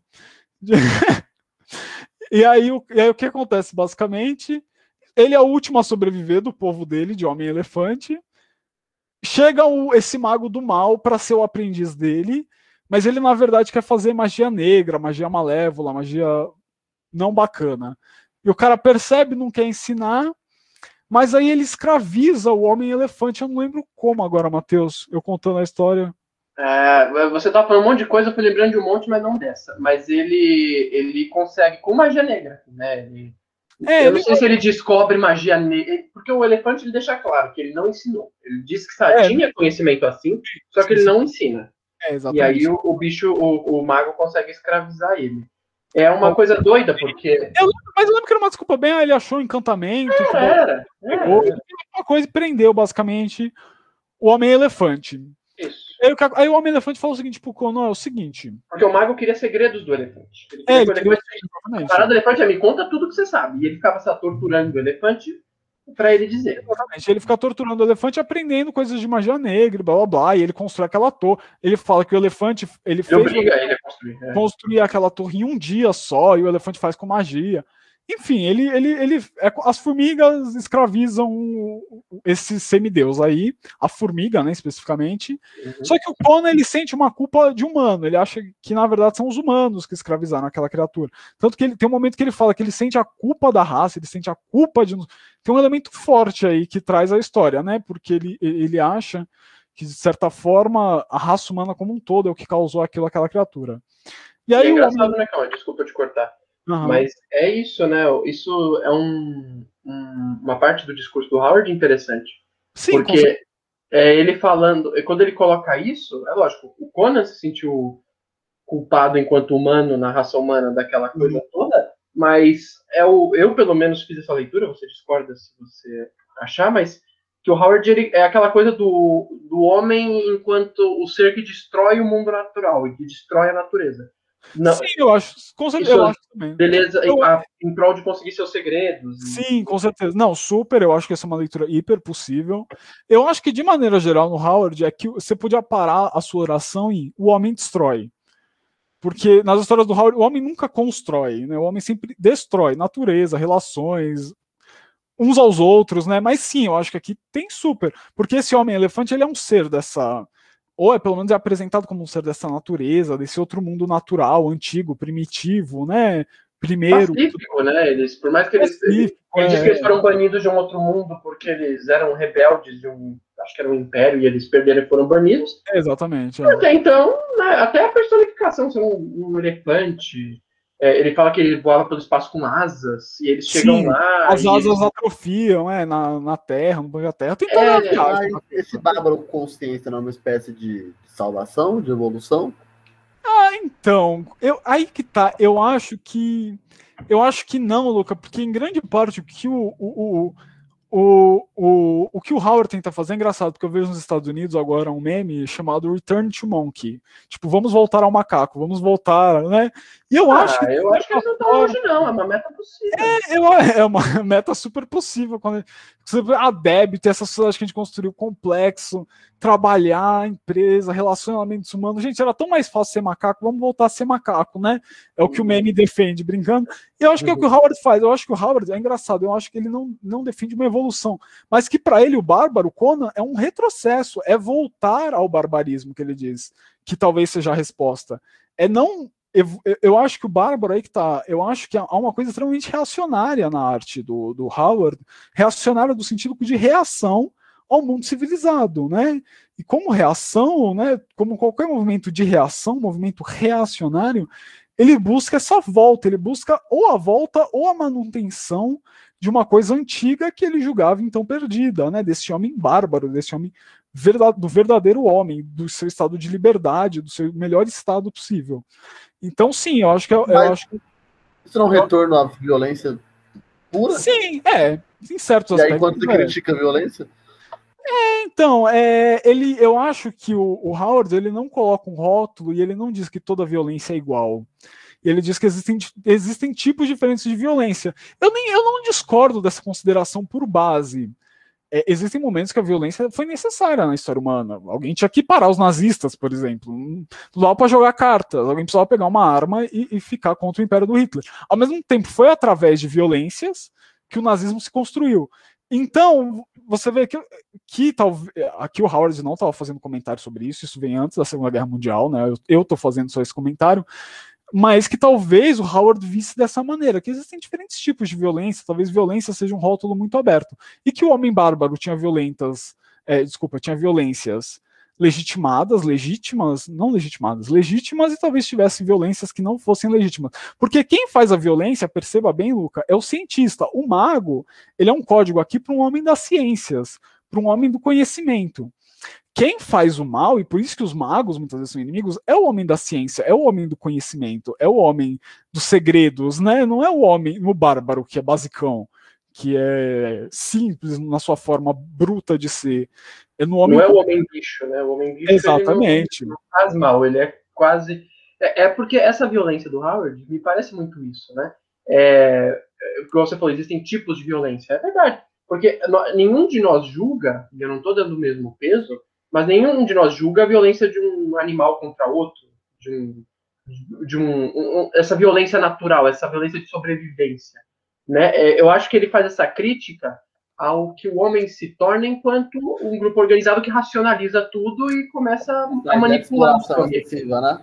É, é. Ao mesmo tempo, isso não dá para ocultar, é, existia uma defesa discursiva na Europa, nos Estados Unidos também, no Brasil também, em relação, em defesa da violência, da força, como uma forma legítima de poder, que é uma das coisas que estrutura discursivamente o fascismo.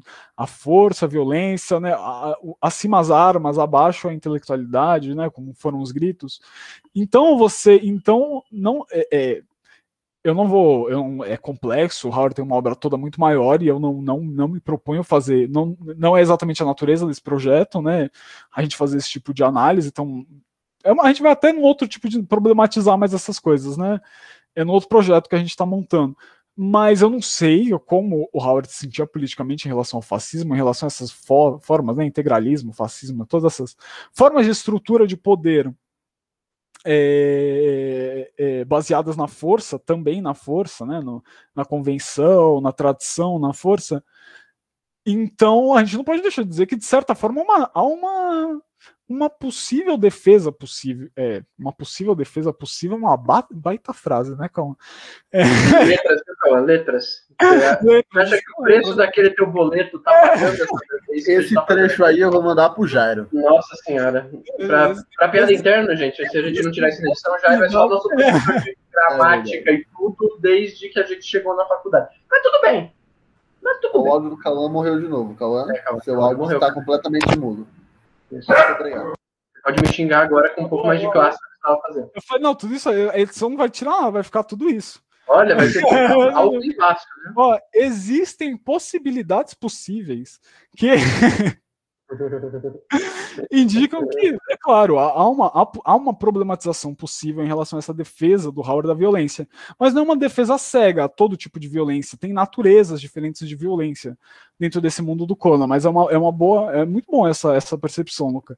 Mas sim, então, então eu, essa criatura relata para o Conan tudo isso, o Conan e pede pro Conan, olha, me mata, e, e ele basicamente dá um trabalhão pro Conan, que ele fala assim, me mata, arranca o meu coração, é, leva o meu coração até o mago, diga essas palavras mágicas e ofereço o meu coração para ele, beleza? O Conan fala, beleza. É, aí não é, aí não é, na verdade. Ele fala para ele, tá vendo aquela joia ali? Uhum. Você arranca o meu coração e aí você espreme o sangue. Ah, é verdade, joia. tem razão. Sorry, é verdade. Tem uma joia e tem o coração ah, tá, do né? bicho. Você precisa primeiro conectar os dois.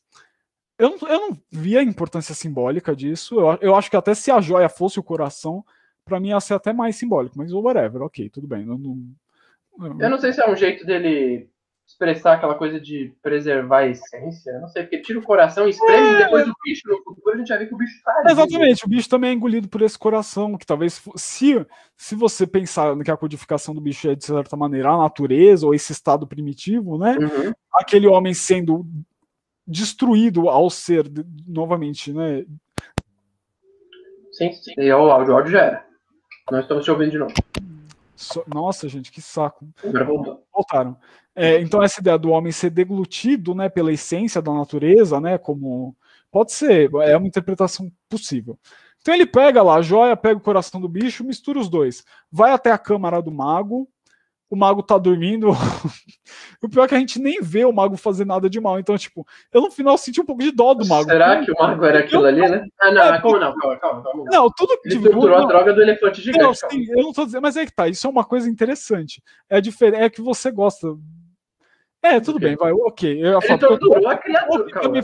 É porque. Tá, é, é, eu sei, mas. Ajuda, Lucas ao relato da tortura. Então, é isso que eu fiquei pensando. Você não tem uma prova física, você tá acreditando na palavra de alguém. Okay, ah, tá matando um velho Não, é, tá ah, entendi. É, não, realmente, tipo, você chegou no hospital lá e falou, ó, o João do Quinto é um puta pau no desliga mais. Já pensou se o elefante. Nossa, é verdade, agora ganhou outra coisa. Se o elefante. É, era o vilão desse tempo todo. E o, o mago fosse o escravo dele. Libertou, tá exatamente. Nossa, o elefante se libertou, porque o Conan acreditou de boa, o Conan nem tipo, ah, eu vou mas é analisar. É a gente pensa, é que assim, realmente ele acreditou, mas a, o que o Howard tenta criar aquele efeito, né? Porque o bicho tá cego, o bicho tá cheio de marca. Ah, sim, claro, não, não. O bicho, Lucas, você não é. tem noção de como ele descreve o bicho. Ele fala que o bicho, com a tromba, ele fica fazendo assim, tentando achar o Conan, o bichinho sim, não vê não, nada. Não, dá uma não, dá uma baita dá uma dó.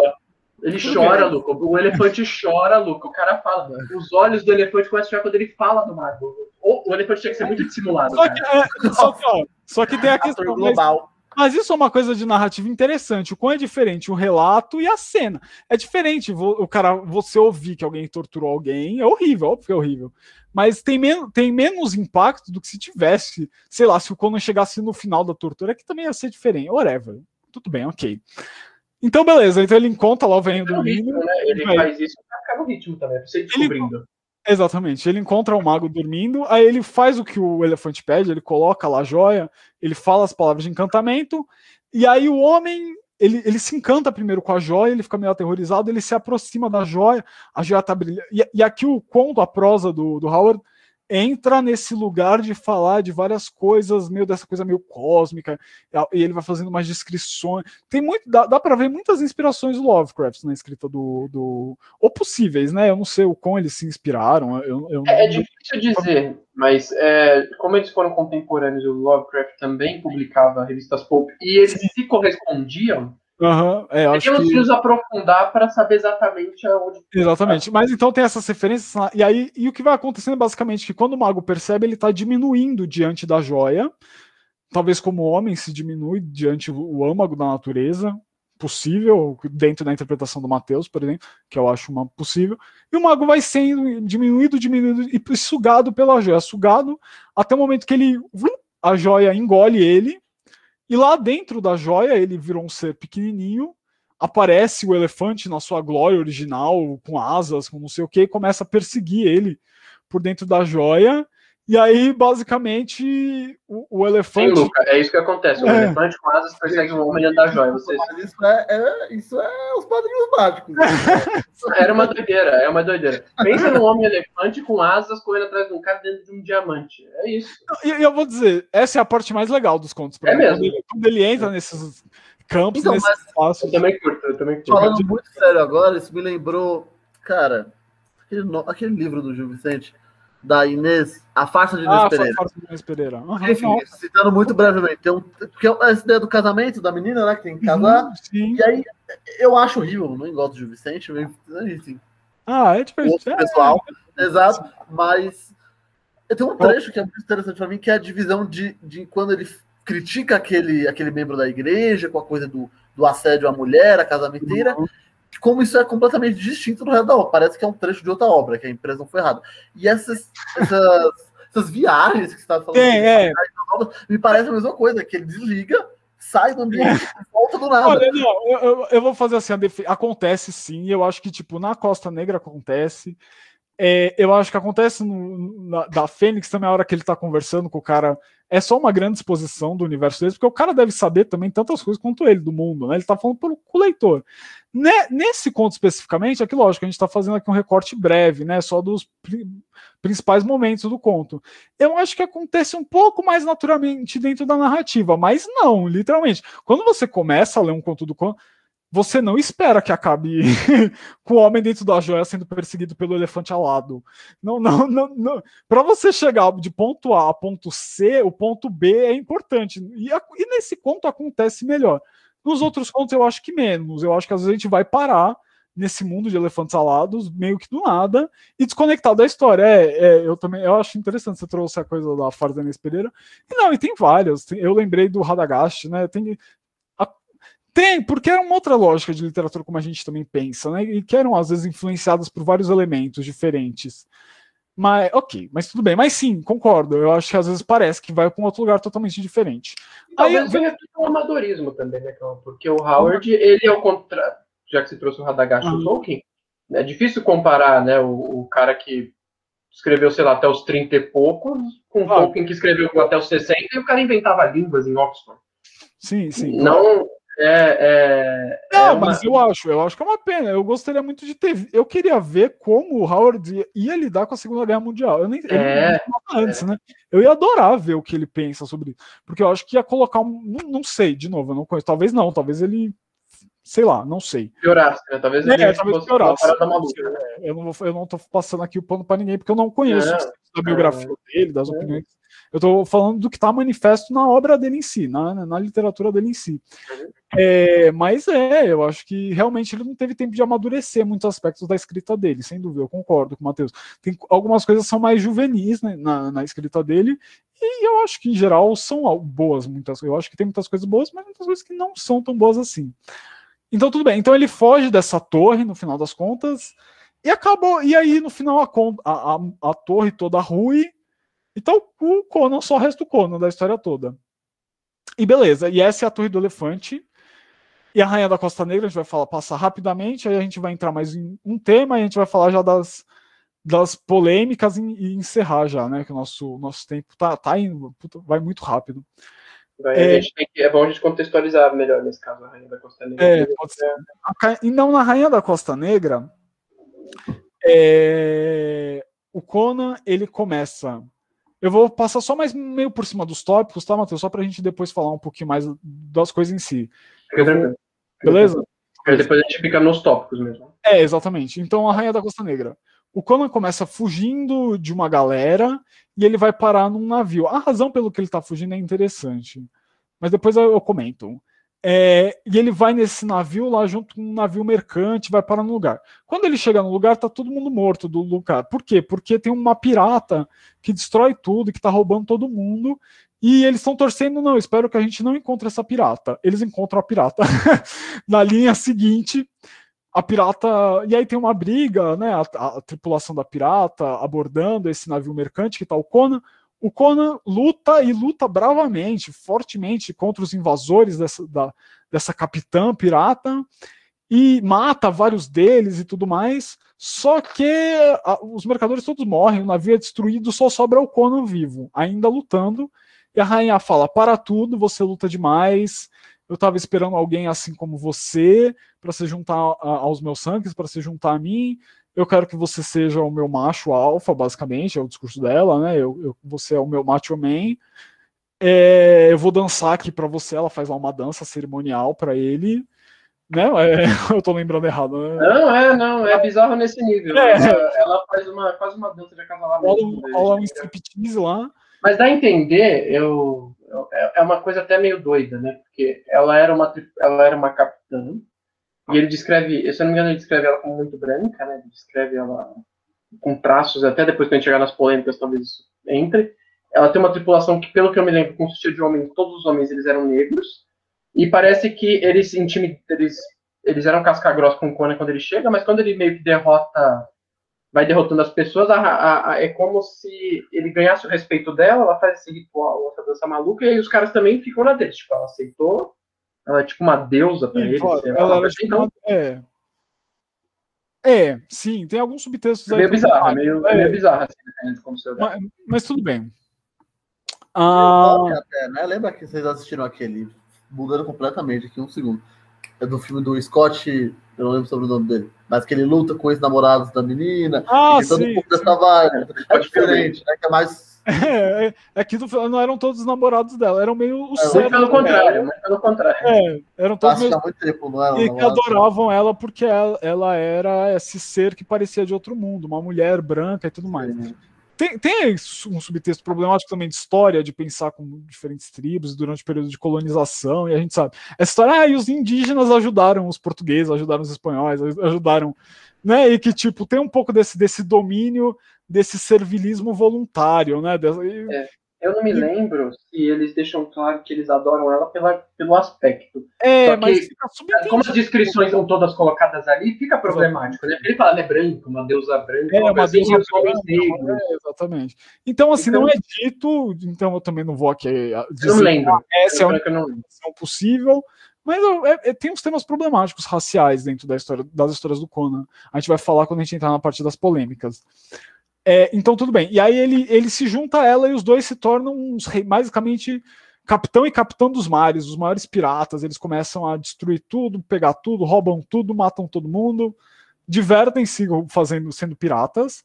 E um dia a rainha fala o seguinte: ela tem um outro lugar lá que eu não sei, que ninguém que vai consegue voltar e que parece que tem muitas riquezas e é uma ilha secreta. A gente já conseguiu todo o resto das coisas do mundo, basicamente. Esse é o maior desafio de todos. Eu quero logo esse desafio. Aí o Conan fala: beleza, vamos lá, fuck, whatever, vamos morrer lá junto. É, eles partem, eles arpam para o lugar. Eles têm um discurso, uma conversa sobre amor, que é uma conversa importante, em que ela basicamente fala que ela ama, que ela adora o Conan e tudo mais, e que mesmo depois de morta ela voltaria para ajudar. Ela tem muito medo da morte, o Conan não tem. O Conan diz o seguinte: não, é, nós que nascemos na, na região lá montanhosa deles, eu esqueci o nome agora, nós adoramos é, a. Ciméria, né? Qual que é o nome mesmo? Ciméria, né? Ciméria, é, Conan da Ciméria, é, Cimeriano, parabéns, Conan. É, exatamente, Conan da Ciméria. E na Ciméria, é, eles têm esse deus que é um deus de guerra e que não liga para ninguém, que o deus não, não ajuda eles, o deus só só só liga para quem sabe lutar e só ajuda, e não só ajuda, mas só respeita quem luta. E tudo que o deus deles faz é se você chegar perto dele, ele abre sua cabeça e te mata, a menos que você seja bonzão. E não morra. Então, tipo, e que para eles na morte eles ficavam para sempre vagando no nada eterno e que era isso. Então, e que não dava para fugir, então beleza. Então, não é uma religião muito funcional, né? não, não era uma religião muito funcional. Né? Mas, não... mas ensinava o Conan a não ter medo de nada, enquanto ela tinha medo da morte, que não sei o que, mas que ela sentia que a conexão dela com o Conan a salvaria de alguma forma da morte. Mas aí eu te pergunto, vamos lá, pensando naquelas coisas na, na que a gente estava conversando sobre o Howard tentar criar, expandir esse universo de uma maneira orgânica. Nesse caso, o que, que você achou? Porque ele toca nessa parte do Deus. Eu gostei, não, pra mim, uma conversa que me surgiu ok. Sim, ok, é, não, eu concordo, eu, eu, concordo. Eu acho que nesse momento. A gente não tinha informação do Deus nos outros. Eu acho muito legal, eu acho muito legal porque ele, ele não só ele fala dentro do arco das personagens que estão passando, porque obviamente na hora que ela falou isso eu sabia já que ela ia morrer, né? É óbvio na hora que, que ela fala, né? Que ah, mesmo na morte, o meu amor por você é tão forte que eu vou. Já, tipo, já E também porque eu sei que quando, ela, quando ele era rei, ele não estava casado com ninguém, né? E... É, eu, não sei, eu não lembro se ele não então, estava, mas eu fiquei é. assim, quando eu li, eu tive uhum. a impressão assim, talvez ela. Porque mesmo a gente podendo suspeitar aquela, dessa coisa da morte até o desenrolar disso, como é uma fala até que bem clichê, né? Tipo, vou te amar mesmo depois de morto, mas você pode dar a importância que ela vai ter mas também pode passar batida. Mas é, engraçado, mas, é, isso, né? mas é interessante porque conecta-se à própria narrativa da personagem, que é de ir do medo da morte é, a, a, a, morte e, e, e, uma espécie de superação da morte, porque ela realiza o que ela queria fazer, que era ajudar o Conan mesmo morto. Ela acaba ajudando ele, a gente vai chegar lá. Então, nesse momento, o diálogo dele surge, tem esse par temático de duas coisas, amor e morte, é muito trágico, né? É, trágico e dramático, e funciona dramaticamente nesse momento da história, expõe essas coisas do mundo deles, né? Porque o Conan fala da Ciméria, do deus deles e da, o que era a morte para ele, de uma maneira orgânica dentro da narrativa, eu acho que funciona, e funciona no arco dos dois personagens, porque o Conan não tem medo da morte, claro, ele que não tem medo da morte é quem vive, né? Quem tem medo da morte é quem morre. Aí a, a, não é, eu não vou dizer que é irônico, mas existe aí um elemento quase que não é, beira a ironia, beira quase um elemento de ironia aí, né? De que cada um é, é, encontra um destino que eles não queriam ter, né? Não, é, só não chega a ser totalmente irônico, porque o Conan não queria morrer. Se ele quisesse morrer e ficasse vivo, aí ia ser completamente irônico, realmente. Né? Quem quer viver morre, quem quer morrer vive. Mas tudo bem. E aí ele, então eu acho que sim, eu acho que rola bem esse momento de exposição. É, eles chegam depois à ilha. E aí, simplificando, tá? Porque é uma história meio longa é, eles vão à ilha e eles acham alguns tesouros, e quando eles acham alguns tesouros, a, a rainha fica completamente embasbacada, perplexa por aquele tesouro todo, e ela já, ah, não, vamos levar para o navio, vamos se organizar, não sei o quê. Só que antes disso, ele já tinha, o Conan já tinha visto que tinha umas pegadas estranhas, eles tinham visto um morcego, era uma criatura meio morcegal, né? Se a primeira lá do primeiro era uma criatura babuinal, essa é uma criatura meio morcegal, e e essa criatura morcegal toda ele tá desconfiado e ele pega uma galerinha, alguns dos, dos, tripulantes do navio dele, né, os seus piratas, né, dos quais ele era capitão, e, e leva eles, eles se embrenham na mata para buscar a criatura, para buscar alguma coisa. No meio desse, desse caminho todo, ele acaba sendo, ele se separa dos outros piratas, ele acaba sendo envenenado por uma flor, ele desmaia. E nesse desmaio ele acorda com essa viagem dele vendo Máquina do Mundo, dele vendo a história toda do universo dele. E que aí eu não, desculpa o Matheus, mas não acho que é muito natural pro resto da narrativa. Eu acho que explica, Nesse caso também explica, não acho. Explica as criaturas daquela ilha. Tem essa droga dessa flor aí, bota ele pra dormir, é embaçado. Né? Tipo, fala que as criaturas daquela ilha eram, na verdade, seres humanos deturpados que foram corrompidos pela distância com não sei o que lá. Então tem alguns é. temas. Eu não sei se o bicho transforma eles nas hienas. Eu, é, eu, eu, tinha entendido isso, que os caras. Não sei se os caras. Eu não lembro de entender isso. É só até pegar pra reler. Mas eu não, eu não entendi que, tipo, é, tem uma coisa meio. Ok, mas eles não foram meio que transformar. É porque eram 12 homens. Aí o problema é bicho, pode... depois viram do... bem 12 hienas. Eu tinha entendido que era. É, exatamente, que eles se transformam nessa outra. É. Mas eu não entendi muito, tipo. Por quê? O que que isso representa num plano maior, entendeu? Além de. Eu também não. Não entendi por que hienas. Talvez Hienas tenha realmente eu fiquei pensando. Talvez tenha uma outra representação aí subjacente que tenha, talvez eu não tenha tido o talento de perceber, pode ser, não nego. Mas pelo que pareceu meio ele conta lá e blá blá blá, e basicamente essa criatura transforma os homens nessas seres meio hienas, meio monstrengos. Aí ele acorda no lugar que ele apagou, e ele começa a procurar a galera, mas tá todo mundo morto. Ele encontra todo mundo morto, os tripulantes estavam com ele morto, a galera que tava na, na praia morta, ele volta pro navio, no navio tá todo mundo morto e no mastro tá a tá enforcada a esposa capitã dele. E foi enforcada pela criatura, né? Ela tá enforcada no mastro, não é isso, Matheus? No Né? mastro. Eu não sei se ele. É, a criatura fica implícita, mas é, ela tava enforcada no É, mastro. Com, porque- ela tinha um colar, tinha uma parada com um colar que ela tinha Ah, é, tinha um colar, exatamente, aquele colar que ela E coloca. tava nela, foi enforcada no colar, inclusive. Exatamente. Ela é, é, ela é enforcada no colar. E o Conan, aí o Conan percebe que a criatura era inteligente, que ela afastou o Conan do resto da tripulação, conscientemente, que ela, que ela- do jeito que ela atacou a, a tripulação, empurrando os caras para um penhasco, para eles ficarem entre o penhasco e, as- e os monstros. Então a Porque os criatura. caras morrem caindo do penhasco, né? É, exatamente. De medo eles caem. É, exatamente. Então o morcegão, no final das contas, ele era super ele era uma criatura inteligente e ardilosa e, e sacana e tudo mais. E matou todo mundo e o Conan falou: Bom, daqui a pouco eu vou morrer eu, mas eu vou morrer lutando, eu vou brigar pra sobreviver. Ah, o Aí ele sobe numa pirâmide que tem lá Exatamente, ele sobe numa umas pirâmide, flechas pra esperar o umas bicho flechas, vir. uma espada e ele espera os bichos vir e vão morrer, vamos lutar morrendo. E, e aí, basicamente, fazendo um resumo muito grande da ópera é, é, ele luta com os bichos, dá flechada, dá espadada, eles mata os bichos todos. O monstrengão vem pegar ele, né? Basicamente, uma hora e ele fica contra o chão, ele fica apertado lá. Mas aí, na hora que parecia que não ia ter nenhuma saída, não ia ter nenhum escapamento, surge é, a, a esposa, a capitã pirata dele, morta, né? Surge o fantasma dela, né? Não é isso? E dá um berro. E, e- nossa, É isso que- mas Eu é, vejo. O- É. A magia da grava da edição é que eu posso consultar. Olha que coisa. é ótimo. Deixa eu ver aqui o que É, acontece. eu não lembro. Ela fala alguma coisa. É, não, não é. Ela não só brota. Tem uma parada. Ela dá alguma instrução lá pra ele.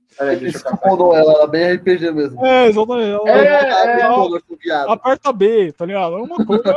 Isso, isso, isso. Virou um Quick Time Event. É, virou ela um apareceu, né, né? basicamente. Ah, peraí, cheguei, cheguei, cheguei aqui. Vamos lá, vamos lá. Até na ilustração do. do... Ó, calma, não sei se você viu, não, não pro, pro podcast, mas na ilustração é um morcego, mas ele lembra um babuíno também, viu? É Essa mesmo, parada do babuíno, uma coisa meio. É. ele gosta dessa. Ele curtiu os babuínos. Ele curte uns macacos. Ele, ele tem uma parada com macaco que eu não, não saquei ainda.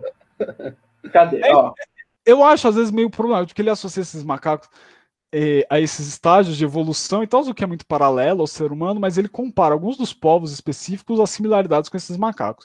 E aí eu acho que é um subtexto meio racista, um pouco, às vezes, na obra do pode ser Howard. mesmo. Ó, É, deixa que eu eu te falar o que acho- aconteceu. O avanço da criatura alada não havia esmorecido. Ela se avolumava sobre o cimério prostrado como uma sombra escura, de braços bem abertos. Foi quando um bruxuleio branco cintilou entre o monstro e sua vítima. Num instante insano, lá estava ela, uma forma branca e tensa, vibrante de amor feroz, como de uma felina. O confuso cimério a viu postada entre ele e a morte que se aproximava, com seu ágil corpo brilhando feito marfim sobre a lua. É, Conan viu a chama em seus olhos escuros e o aglomerado denso do cabelo lustroso.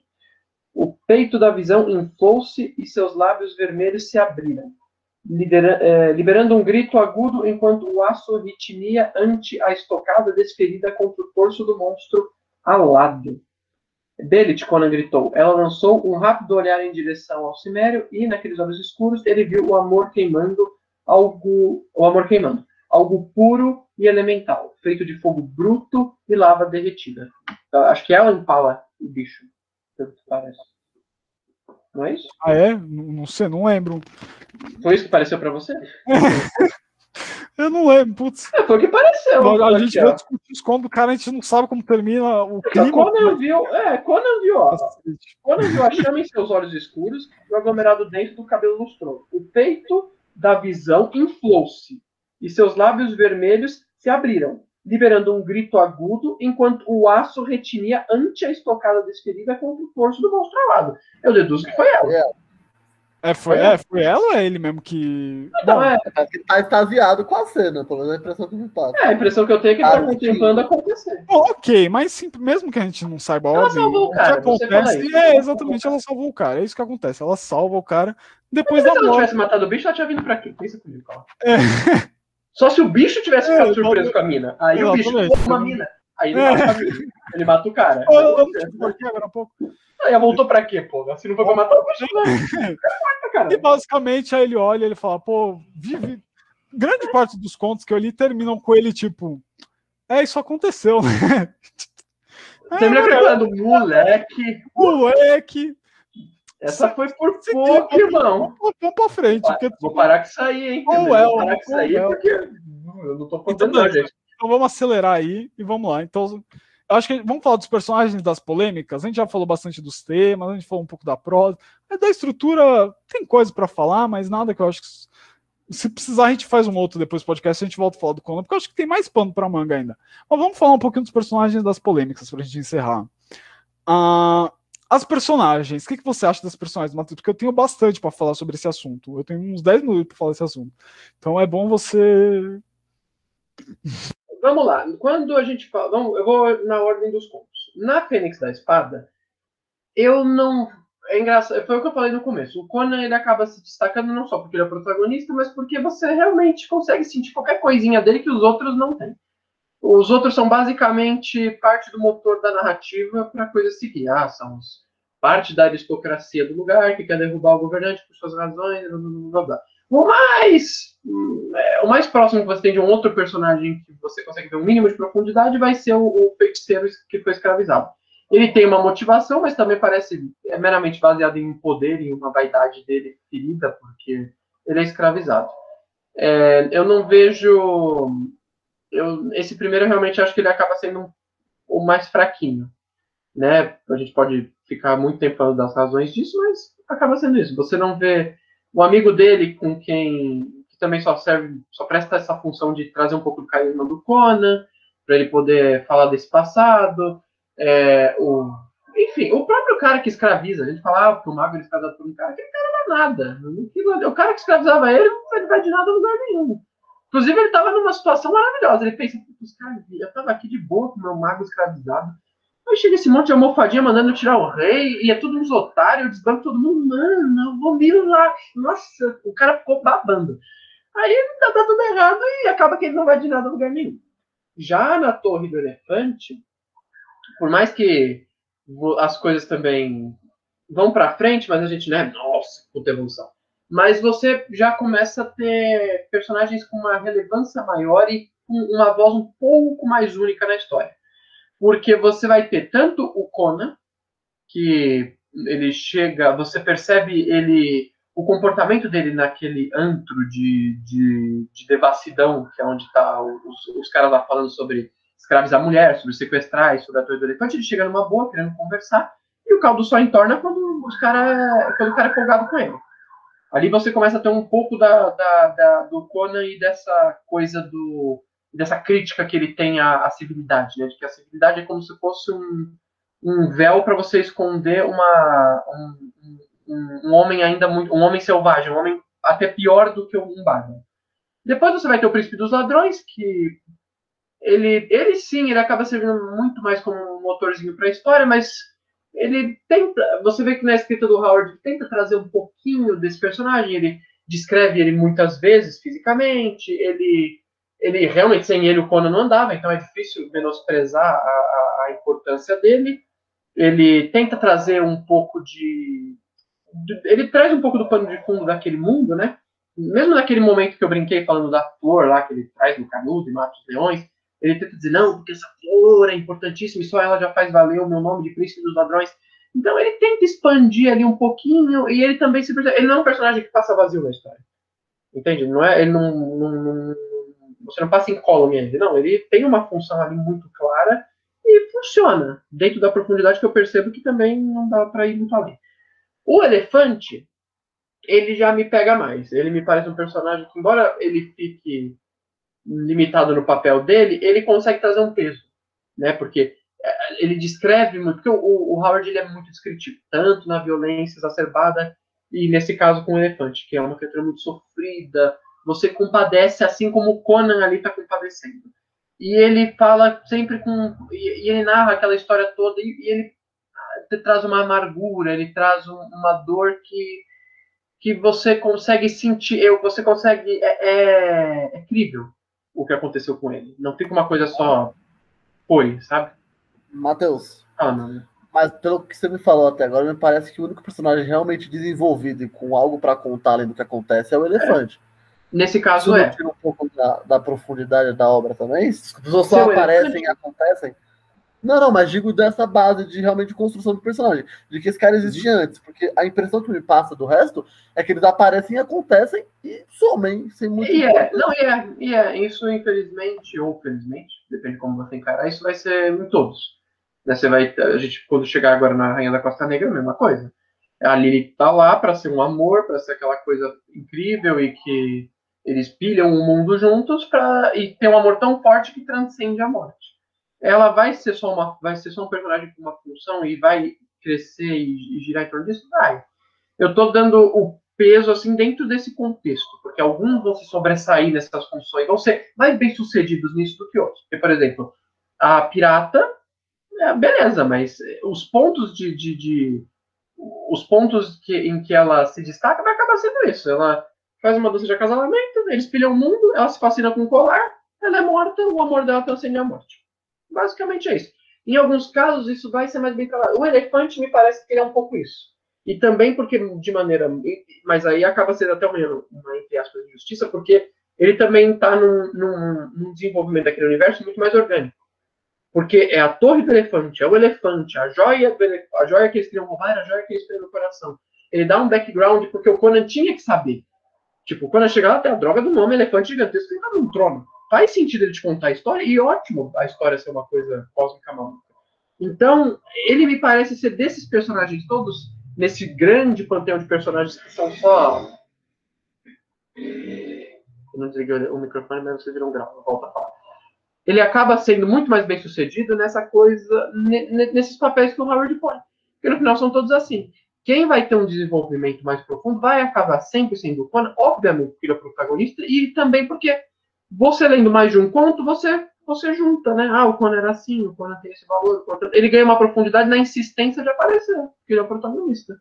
Mas eu acho muito bom que se o Luca conseguiu perceber que os personagens são usados de maneira instrumental, assim, na narrativa, sem ler os contos, é, só da gente relatando um pouquinho, eu acho que isso, eu acho que isso traz e que, de novo, o Matheus falou, pode ser ruim ou pode ser bom. Eu, eu, eu, a minha perspectiva sobre o assunto é a seguinte: os personagens, eles são bem o que a gente chama de personagens bidimensionais, personagens simples, eles têm uma motivação clara. É, o mago quer se libertar e se vingar pela escravidão. O outro quer matar o Conan e entrar em conjunção com, com o poder, né, através do se tornar rei.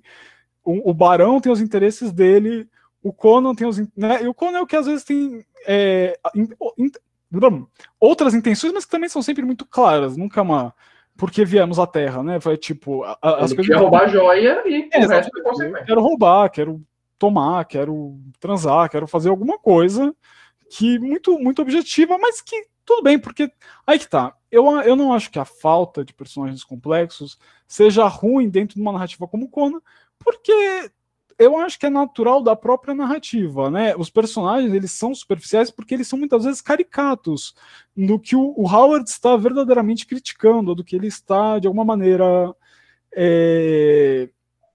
por exemplo, digamos o Barão, que é essa figura da opulência que o escravo conta para ele tudo que passou da vida dele e ele nem ouve o escravo e o Howard chega a escrever isso, né? Que ele não porque ele nem vê o escravo como gente dire direito, né? Ele só pensa em si, ele é tão autocentrado, tão egocêntrico que ele não consegue perceber o sofrimento das outras pessoas. Ele é ele é uma caricatura de uma aristocracia opulenta, fat cat, sabe? Desse, dessa figura meio quase decadente, né? De um poder decadente. Só para contextualizar, o barão que o Cauã está ah, é. ele é um dos conspiradores que queriam destronar o Conan e que, em dado momento, estava com o mago escravizado pelo cara que esse, que esse complô tinha contratado para resolver o problema. Exatamente. E aí eles acabam tendo essa conversa que vai ser uma outra coincidência cósmica, é. em que o, o, mago fala: eu tinha um anel, mano. Um Eu anel.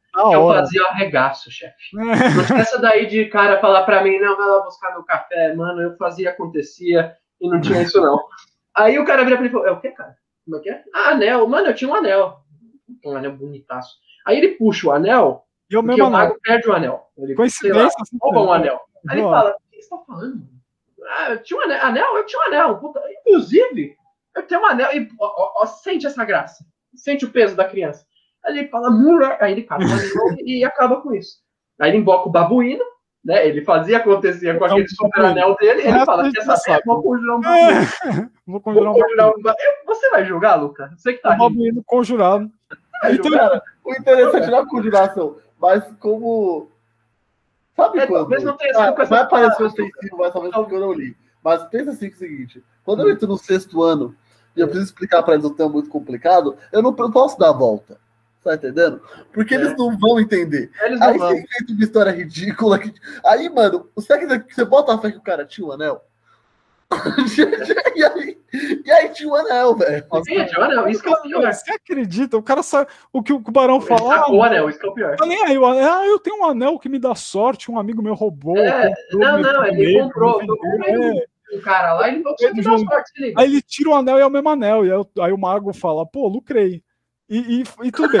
É é uma história de sorte, né? Porque é o cara que foi contratado que não tava contando com nada disso. Não, não, é coincidências cósmicas. E que, de novo, eu falei até, tem algumas coincidências. Ele encontrar o príncipe dos Não, o ladrões. anel foi embaçado. Não, mas o anel é anel? muito mais embaçado. É. O cara tava. O, O anel é o pior. tubarão que ninguém nem conhecia comprou de um, de um mascate um anel que por acaso é um anel que um puta do mago. O mago que tava reclamando que perdeu o anel. É, exatamente. É, não, o assunto entrou do nada. E, É. nossa, é, é bizarríssimo.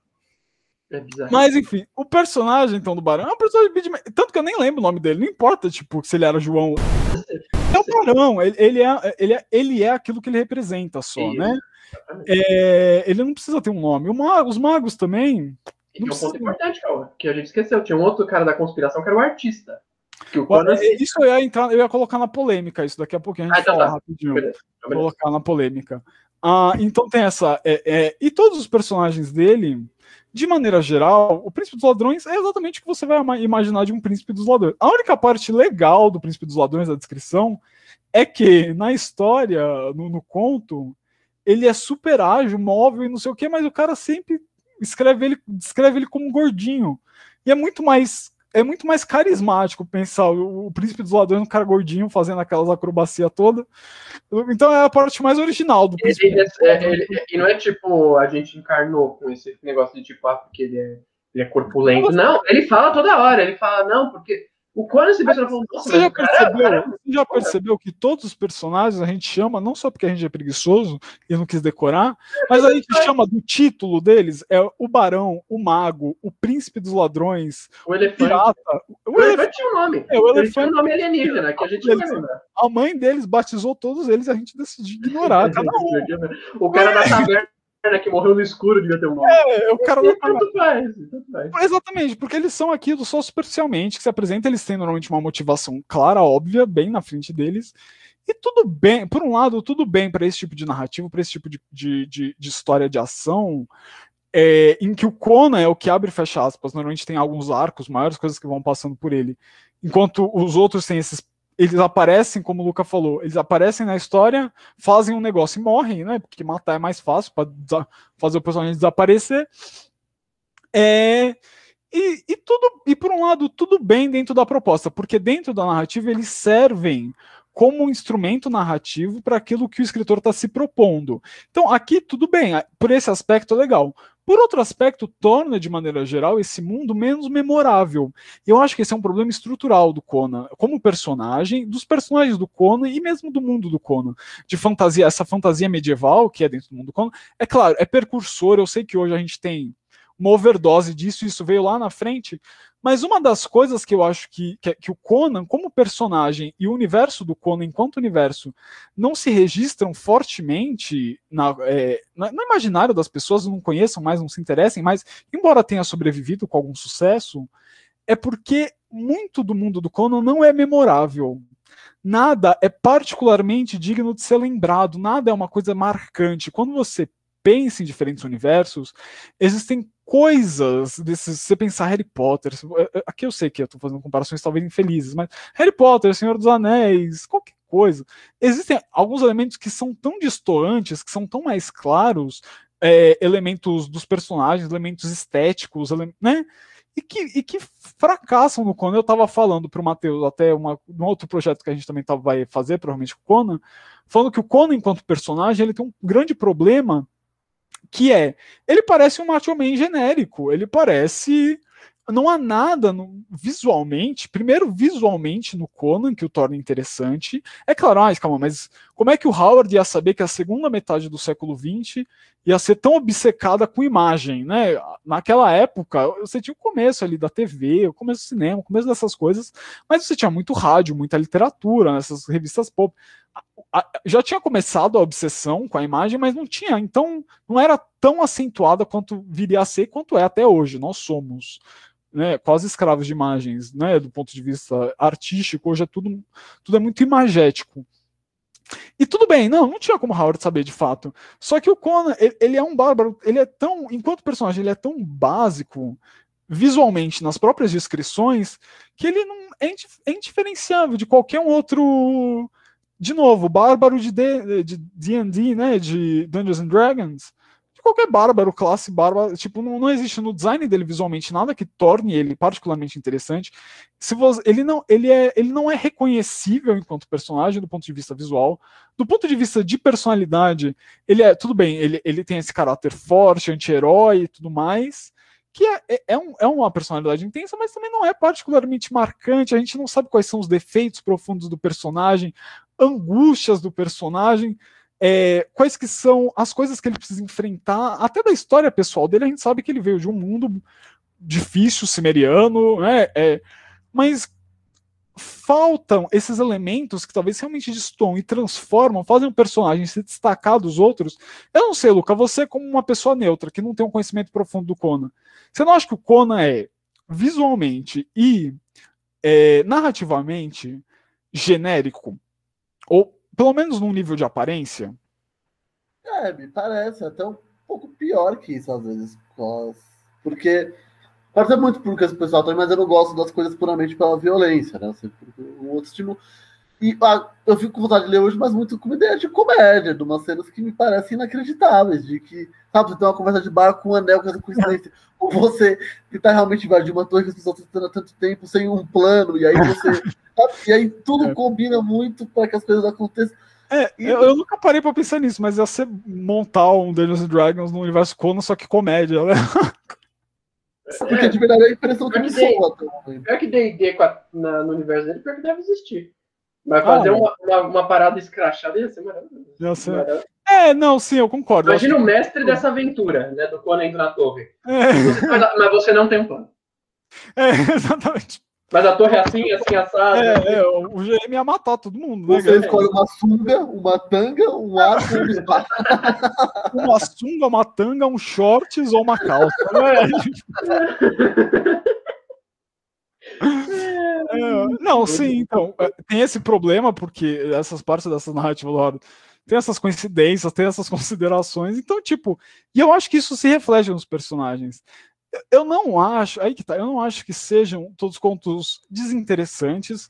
Eu não acho que todos os personagens, eu acho que dentro da narrativa eles são até bacanas eles, eles acontecendo e sumindo, mas não fica, não fica mesmo na minha mente. Você viu, tem coisas da história, pô, a gente esqueceu o clímax de uma das histórias, entendeu? A gente literalmente foi tão, tipo, ah, ok, eu sei o que aconteceu no nível estrutural.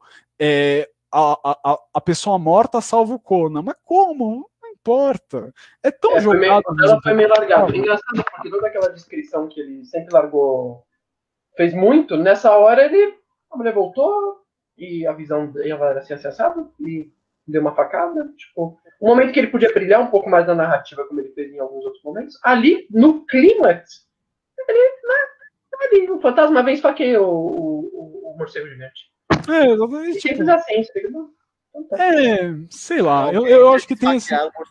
Alguém tinha que esfaqueá-lo, sim. É, eu, sei que é impress... eu sei que ainda assim é impressionante uma mulher morta com uma espada matar um morcego. Não, é. É, ela, E, e, tudo bem, eu acho que é até memorável. Eu acho que a figura da, da pirata é uma, é uma das mais memoráveis, essa capitã, porque ela é meio. Eu acho que o fato dela não ser muito explicada, no caso dela, é tipo é um favor. Eu acho que ela fica é. parecendo essa figura bizarra dessa é. mulher doida que domina. Você pensa de onde ela vem, que precisa fazer uma droga de uma dança de acasalamento é um cara que mata É, exatamente. Então, é tipo. Vem, mulher? Que infância você Eu teve? acho que ela. Mas, de novo, eu lembro dela como capitã. Eu não lembro é. dela. Tipo, não é. É, é, diferente. E, tipo, e eu juro para vocês que estejam nos ouvindo que nós não somos. Eu não sou ótimo com nomes, realmente. Mas eu sou melhor do que isso normalmente de uma história, sabe? Tipo, eu leio um livro, eu lembro o nome dos personagens. Só que, só que no Conan não vale a pena, porque, tipo, eles são só aquilo que eles representam. Eles não têm uma como eu falei lá no começo, eles não têm um nível psicológico, metafísico, não é nos apresentado é, as angústias, a capitã um pouco mais, que ela fala desse medo que ela tem da morte, é um pouquinho já melhorado. Mas eu acho que em termos gerais, eu acho que isso. Então, o meu, né, encurtando tudo isso, o meu veredito, mais um para os personagens, é, eles funcionam narrativamente, eles são eficazes, eles são úteis, mas ao mesmo tempo eles não são nem memoráveis, nem particularmente interessantes, nem particularmente, sabe, que vale muito a Não, ó, leia, porque. Você, ó, e esse cara aqui, você vai adorar. Ó, pensa quantas coisas você gosta, que você assiste, que você curte, e que você gosta do todo, mas tem um ou dois personagens que você fala, pô, vale a pena só por causa daquele personagem. Vale a pena por causa. Ah, aquele é, é o que diferencia a obra, entendeu? Você vê, tipo, ah, eu adoro o Sam. Eu gosto do Sam, por exemplo, do que eu conheço no Senhor dos Anéis. O Sam, pra mim, o é mais legal do Senhor dos Anéis. Ele é né, um figuraça. É, todos têm lá, né? Você percebe, você tem. Eu não, você, eu não chamo ele de Hobbit 2. Vamos falar o Hobbit 2. Não, é o Sam, né? Porque ele é o Sam, ele é um personagem, ele tem uma dimensão. Eu não tô dizendo que o Tolkien é investiga ele. Né? É, exatamente. Ele, é ele é alguma coisa. Né? Ele tem uma identidade. Ele tem angústias, ele tem dificuldades, ele perpassa coisas. Ele mas a gente é... tem que pensar também que o Sam, mas aí a gente tá os pesos é. Ele tá, né? A gente tá falando de um cara que tá escrito em três livros. Se você não lembrar a droga do Sam em três mas, livros. Novo, é... ok, mas, mas, tudo bem, mas tem contos também que são curtos e tem personagens não tem. Não, né? Aí é... é... É, até obras que são curtas, sei lá, Retrato de Oscar Wilde é super curto, e todo personagem, para. Não, tudo bem, a atriz também, é só a atriz que vai ser. Enfim, gente, a gente tá mudando de obra. Vamos voltar para é, é, vamos lá. Uh, então, para encerrar, vamos falar das polêmicas. Tem três polêmicas que me vêm à mente para falar do Conan. Um, a, as mulheres dentro das histórias, das narrativas do Conan, que é um problema grande, porque eu não acho que vários aspectos envelheceram nem um pouco bem. Essa é a primeira polêmica. Outra é o tratamento racial na codificação. mulher, calma. É só a É só a pirata que a... Os três contos que a gente selecionou, sim, mas dentro do, ah. das histórias dele tem várias, né? Normalmente são, são, são trofé, né? troféus do, de conquistas dele, eu acho que até a Capitã é uma das melhores, assim, em certo sentido, porque ela tem uma personagem própria, ela é uma mulher forte, poderosa por si só, mas, de novo, ela se atrai pela, pela magnitude do Conan. Uhum. Mateus, né? Ah, então, então tem esse, tem a polêmica em relação à codificação racial de alguns de alguns personagens do mundo real, né, dentro das histórias do Conan, tem umas codificações problemáticas, é, e também, como você falou, do poeta e tal, então também tem alguma crítica. Quando o Howard é, é de maneira é, indistinta critica abertamente tantas coisas, tantas instituições, tantas organizações de poder, parece que ele, ele, não, dá, ele não dá razão a nenhuma. Então, às vezes, dá um, uma impressão um pouco que ele, há uma crítica dele muito forte ao, a própria a qualquer forma de estrutura política, inclusive, e da falta das pessoas em conseguirem atuar criticamente dentro do universo político. É, no primeiro conto, eu acho que isso é muito retratado como as pessoas são alienadas pelo artista. O que é interessante. Então, aí que tá. A gente vai falar desses, dessas três polêmicas, ou, ou, tem alguma específica que vocês queiram, porque eu acho que a gente também já tem bastante tempo de gravação. Tem duas horas aí. É, eu acho que as três estão de volta. As três são muito. É... Então tá. Vou deixar para vocês. Beleza. A, então vamos lá. Então a racial, a mulher e. E, e essa, e essa o relação artista. o artista, a propaganda, uhum. esses, esses, elementos todos. Tá bom, vamos tá. falar desse da propaganda? Vamos, vamos falar desse. Porque tá ó, o resumo da ópera é do racial, a gente até vai falar isso mais um pouco no, no, no vídeo que a gente pretende liberar daqui a um tempo. É, problematizando esse aspecto, o racial é que ele codificava, às vezes, alguns elementos do mundo real é, dentro dos personagens do mundo dele. Então, por exemplo, esse Tofamon que a gente está falando, o nome talvez soe meio egípcio para você, porque faz sentido só meio egípcio, porque ele vem de um mundo, é, no, no, mundo do Conan, ele vem de um país onde existem pessoas, esses seres subdesenvolvidos, que adoram um deus chamado Seth, que é um deus do que é do, daquilo que é escuro e daquilo que é errado, é um deus do mal, é, de pessoa, né? é uma serpente. E tu, então, e todas as codificações que o, que, o, que o Howard faz em relação a esse povo, é, inclusive o nome do, do lugar, Matheus, eu, eu só sacanei o Matheus aqui, oh, como é que era o nome? É, qual que é o nome? Mas do, que também era um nome egípcio. Do país do cara. Peraí. Exatamente. Então, quando o, o Tofamon, por exemplo, ele invoca, ele conjura né, a, a criatura também, há essa reflexão de que a criatura é nascida do próprio espírito do Tofamon, do próprio ódio da alma dela, dele e tudo mais. Por isso que a criatura é meio humana, mas meio uma coisa que é subhumana. É, exatamente. Acho que os olhos. Então, é, é, causam, causam mal-estar você lendo. E existem outros, como também aquela coisa da, da, da capitã junto com os seus, com os seus vassalos piratas. É, tem algumas tem algumas coisas que causam mal-estar para um leitor. Né? Eu, eu não acho que seja talvez abertamente, mas existem diversos elementos assim dessas codificações que ele faz um pouco racistas ou de, ou de possível interpretação racista. Eu não vou, a gente, se a gente for entrar no mérito sério, a gente vai ter que aumentar acho que essa discussão um pouco mais. assim. Eu acho que não cabe, mas eu acho que aqui há muitos que criticam esse aspecto da obra do Howard, e eu acho que é um aspecto passível, sim, a crítica bastante. É, então tem esse elemento. Esse outro elemento são das mulheres na obra do Conan, que muitas vezes elas aparecem como o troféu, elas são essa espécie de objeto. É, objeto, né? Eu, não, eu, eu ia falar no termo da semiótica, objeto modal. Dessa, é, é um objeto. Mais né? devagar, é, vamos, vamos, vamos mais aos poucos. Ela às vezes serve como objeto da história, ou seja, ele faz uma ação para alcançar a mulher, para tê-la, né? É, é, é, o que nós vemos tantas vezes, né? A princesa resgatada pelo, pelo príncipe, né? Aqui no caso, o Conan é o príncipe, né? Normalmente muito todas essencialmente sexualizadas, né? É sempre sensual, misterioso. A capitã dança, faz um showzinho para ele, não sei o quê. Então isso também é um elemento redutivo na forma como ele trata as mulheres dentro desse universo. Muitas vezes, nem sempre, da capitã é uma exceção. Eu não, eu não duvido que hajam outras. Eu acho que esse elemento sexista na obra dele não é tão, para mim, pelo menos, pelo que eu vi, não me saltou tanto ao olhar quanto alguns elementos de codificação racial. Não acho que seja tão grave mas é presente é, e é um problema, assim, eu acho que às vezes em algumas histórias vira um problema que você chega mais ou menos e fala, ok, é assim que a mulher vai ser representada nessa história. É, e de novo, e, e, mas calma, mas você pode também argumentar, mas todos os personagens não são usados meio assim, são usados e depois descartados?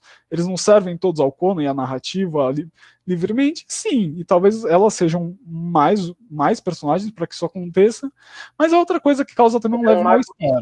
Eu tô pesquisando aqui, porque tava mais fácil eu pesquisar. É, estígio, é isso, que vem do Rio Styx, né? Styx, nossa. Perfeito. Eu Deixa eu. Do... Eita, mas esse ST é alguma coisa do Egito, ou ele é do. É o Rio, é o Rio Estígio. É o Rio Estígio. É Estígio. Né? É Estígio. Estígio, né? É, aqui tá o Mago Estígio. É semelhante ao Estige, Estige, Rio do Inferno. Ah, não, peraí, eu tô misturando. É, grego, né? é, eu tô misturando a chavinha aqui. Tem razão, sorry, sorry. É o Styx. Aí, o Estige é o é um dos rios, né, que corta o, mundo, o submundo. Ah, bom, mas de novo, essa referência ao submundo e tudo mais, tudo bem. É, é. não é positiva também, né? É, não, não, não, não é positiva, mas também não, não tá dentro da esfera egípcia. Mas todos os outros grandes elementos, nomes que ele fala, normalmente todos remontam, né? É, e de novo, é um mal-estar. Eu não sei se é uma coisa declarada, se é uma coisa que dá para você colocar o dedo e falar, olha, ele está propondo tal relação racial de inferioridade. De, e é uma análise mais complexa também, né? Não é, exatamente. Se você pensar Ciméria, um, outros nomes também que ele cita, em que, pelo menos na nomenclatura, existe um paralelo no nosso mundo. Então, se realmente vai, quando realmente entra essa discussão, é realmente complexa. Porque... Ah, sim, é, tem um povo que é codificado como os vikings, que ele fala que é acima deles, né? Como ah, faz várias referências à cultura escandinava.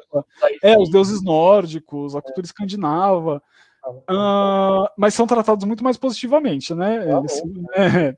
Então, assim, ok, tem essas, essas partes dessa polêmica que também é, é, é, é um mal-estar essa parte, mas essa parte é interessante em relação à propaganda, e a gente já vai encerrar aqui. É, como a propaganda ela, ela vai se tornar um tema muito importante, principalmente depois, antes da Segunda Guerra Mundial, é claro que já era, mas depois da Segunda Guerra Mundial e na Guerra Fria, né, graças à Guerra Fria, a propaganda vira um problema e vira uma questão muito grande dentro do universo do Ocidente, de uma maneira geral. E, e, e é engraçado como o Howard ele trata nessa primeiro conto do Conan, em que o Conan destrona um rei tirano e o povo adora ele por isso. Só que aí tem esse poeta. E esse poeta, através da arte dele, começa a dizer que o Conan era um tirano à sua maneira, era um cara que veio de uma terra, era um bárbaro de uma outra. Ele começa a, a esse sentimento xenófobo das pessoas. Mas fala, o, o Conan ele nem é aquilânio, ele não é da Aquilânia, ele é um cimeriano, ele é um cara que veio de outro lugar, ele matou um É, governo. dizer, ele governa um lugar, mas não é o lugar de onde ele veio, gente. Exatamente, é, é, não é a terra do Conan que ele é rei. Ele, ele Ele é é Cimério e governava Aquilônia. Ele, ele governava um outro povo. E, e esse cara veio e destronou o nosso rei, que nem era tão. Ah, gente, sinceramente, nem era tão ruim assim o rei, no final das contas. Isso, é, a, a mensagem no final é. Exatamente. Ah, nem era tão ruim, e né, aí, gente? essa inversão, e o artista, ao tentar melhorar o mundo, o artista provoca essa inversão. Ele, ele, ele, ele, o porque até tem um momento que o personagem fala: os artistas sempre procuram a perfeição na Exatamente. próxima esquina, né? Exatamente. É, Não. Os artistas sempre procuram a perfeição na próxima esquina. Então o artista também Ele está sempre contra o sistema vigente. Exatamente, ele está sempre contra o sistema, idealizando alguma coisa melhor. Uhum. É, e aí o artista fazer isso destrói, do ponto de vista discursivo, a legitimidade do governo do Conan, que se vê odiado pelas pessoas e tudo mais. E até o amigo do Conan fala, pô, você devia ter matado esse poeta. E o Conan fala, não, eu não vou matar um poeta. Eu, já ouvi ele cantar, eu já ouvi ele falar, um poeta é uma coisa que está em outro lugar. Eu, eu não tenho legitimidade para matar um poeta. E que, de novo, tem... diga, Luca. Mas o ponto aqui é, o governo dele era realmente ruim. Não diz, não, a gente não tem como avaliar. Eles É, exatamente, o que o Conan não faz que era Nem, realmente nem ele fala É na claro que o taxação. Mas o governo do Conan mesmo, a gente É, exatamente. A gente não faz ideia do que era o governo do Conan, porque, de novo, não entra nesse nível de profundidade. As Então pessoas porque o Conan não curte. Então a chance de ser uma merda É, é, boa. Ele mesmo tá falando, puta que me pariu. É, É que então, parece super interessante se o cara tivesse mentido realmente pra uma ideia de defensão de pátria, sabe? verdade, sim, tem esse aspecto. O que nos dá a entender é que não, não, traz esse aspecto de que eles são, o povo estava protegido, não estava passando fome, ninguém. Ah, o povo sedento, o povo faminto, o Pode ser povo. especialmente ruim, já que Mas não não é. entra. Mas, de novo, até, de novo, por todas essas questões de superficialidade que a gente levantou, o- os contos nunca entram nesse nível de complexidade, de analisar. Eu até brinco, né? Eu até brinquei com o Matheus. De, não, é lógico, a primeira coisa que o Conan faz é, é observar analiticamente os dilemas do, do conflito de classes para entender com quem ele vai. Tipo, nem nada. O Conan, ah, eu queria matar gente. é? A gente não sabe como era o governo do Conan ou deixava de ser. Mas a É. questão é. Ah, esse, o Conan, que um dia foi o libertador, é hoje o tirano. E o que fez isso? O que fez essa alteração acontecer na forma que o conto nos apresenta, a, a história, é que isso aconteceu através da propaganda. É, e que as pessoas então são alienáveis e que elas não podem, a opinião delas não pode ser confiável, porque elas não sabem o que é melhor para elas. De alguma maneira, às vezes também pode ser, isso pode ser compreendido a partir dessa perspectiva. Porque, no final das contas, o Howard ele não nos apresenta uma, uma salvação para isso, um outro caminho, uma alternativa. E como todas essas coisas, de novo, o Howard destrói. O Howard não constrói nada, e ele não tem que construir, sinceramente, como artista. Mas, ao mesmo tempo, termina ficando nesses mal-estar. Cria esse, esse mal-estar, de novo, de tipo, ok, ok, Howard, entendi que você não confia na opinião popular, você critica o lugar da propaganda, eu acho que ele faz isso de uma maneira muito percursora ainda na, no Mas começo. ao mesmo tempo ele defende a, a- necessidade da existência dela, né? É, Porque exatamente. o Conan em si, ele não, não vê aquilo como um inimigo e não sei, me parece isso, tipo, ele falando do, do poder daquilo e como aquilo pode ser nocivo, mas quando você parte do ponto em que o Conan. Você não, não dá a entender que o Conan é um déspota, né? Então você parte do princípio de que talvez ele não seja. E ele não querendo matar o cara, dá uma entender que. Me deu a entender, passa Uhum. de que ele via que o cara tinha uma, uma função, tipo. É que eu acho. É que tá, é engraçado. Vocês já, vocês já leram Odisseia? Vocês conhecem, eu sei, né? Leram? Não, já li, já li. Muito é engraçado porque tem um Aedo, é, é, que lá antes da Rapisódia, mas ainda na época da Odisseia, eram, era, eram os poetas eram chamados de Aedos. Tinha uma, uma forma de canção, eles decoravam, blá, blá, blá e tocavam. É, as rimas eram para isso, inclusive. Quando Ulisses ou Odisseu, né? Odisseu é o nome é o nome grego, né? É. Ulisses é o nome romano. Quando Odisseu ou Ulisses volta a Ítaca, é, e ele retorna à mansão de todos os pretendentes que queriam desposar a esposa dele. Ele chega, é, ele, ele, se disfarça junto com o filho dele e eles matam todos os pretendentes. O único, um dos únicos pessoas dentro da mansão que eles mantêm vivos é justamente o Aedo, o poeta, né? Então, assim, historicamente, e lógico, e a gente sabe que que Homero, né? É, ele era em si um poema, não sei se ele era um Aedo, um Rapsódio, eu não me recordo agora desse tipo de informação histórica. Isso deve estar em algum lugar, eu até podia dar um Google, mas não vou agora. Mas, mas ele era. Então, assim, como Howard, ele era também o poeta, então, se de certa maneira ele critica o papel da arte enquanto propaganda, por outro, ele tenta proteger a legitimidade da arte como uma coisa que devia ser defendida ou deve ser protegida ou pelo menos tolerada por quem é por, por, uma pessoa digna. O Conan, ele não é bonzinho, mas ele é digno. O Conan é muito mas digno. Mas o Conan não parece um pouco de desprezo, na verdade, porque é a impressão que me passa. Na verdade, que, meu, eu escutei esse cara cantar, e a dele é outra, a gente não tem que falar disso. Não, não, não, não, não, É, isso pode não ter sido na maneira que eu narrei.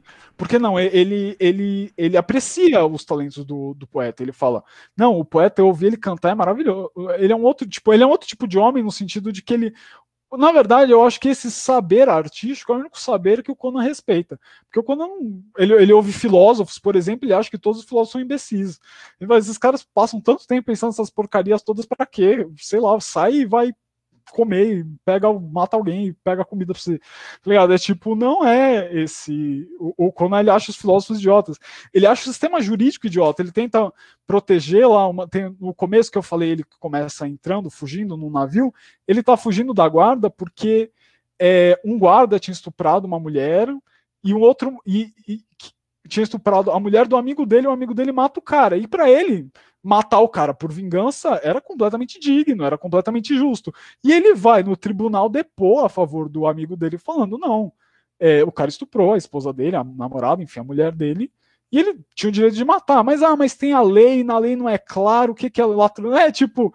O, o, começa a problematizar, problematizar, não, mas ele matou, mas, mas e na visão do Conan é, o cara estuprou, ele foi morto. E tá bom, tudo bem, o mais forte, a sua vontade, né?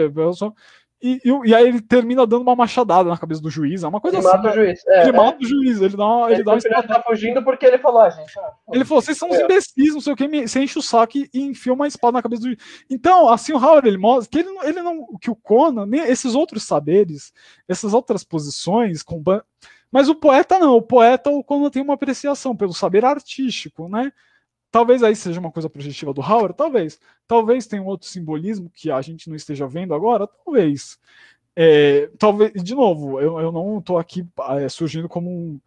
eu sou o maior especialista de Conan, eu nem li todos os contos, eu, né, até o Matheus conhece muito mais do que eu, mas ao que me parece, pelo menos, né, vendo essas coisas e outras, é uma das coisas que ficou para mim muito forte. É, assim. É, tem esse, isso que você falou, e acho que o que a gente pode extrair muito disso, com muito mais certeza, de, desses contos e tudo mais, é uma coisa que a gente já pegou do começo.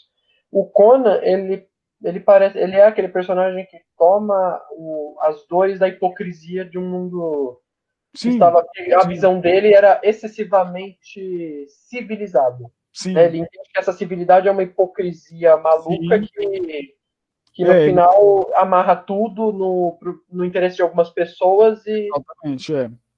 É, é muito nesse sentido. É. Isso é, é, uma coisa óbvia da gente deduzir. Mas que mas... bom, é bom você, você trazer isso, porque eu acho que esse é, para mim, é a coisa para a gente encerrar agora. No final das contas, vale ou não vale a pena ler os contos do Conan? Eu, Calma, vou dizer o seguinte: pelo tudo que eu falei, eu acho que não vale particularmente. Eu acho que a, a melhor parte do Conan mais interessante é entender esses temas, saber que eles existem, saber que o Howard escreveu sobre eles.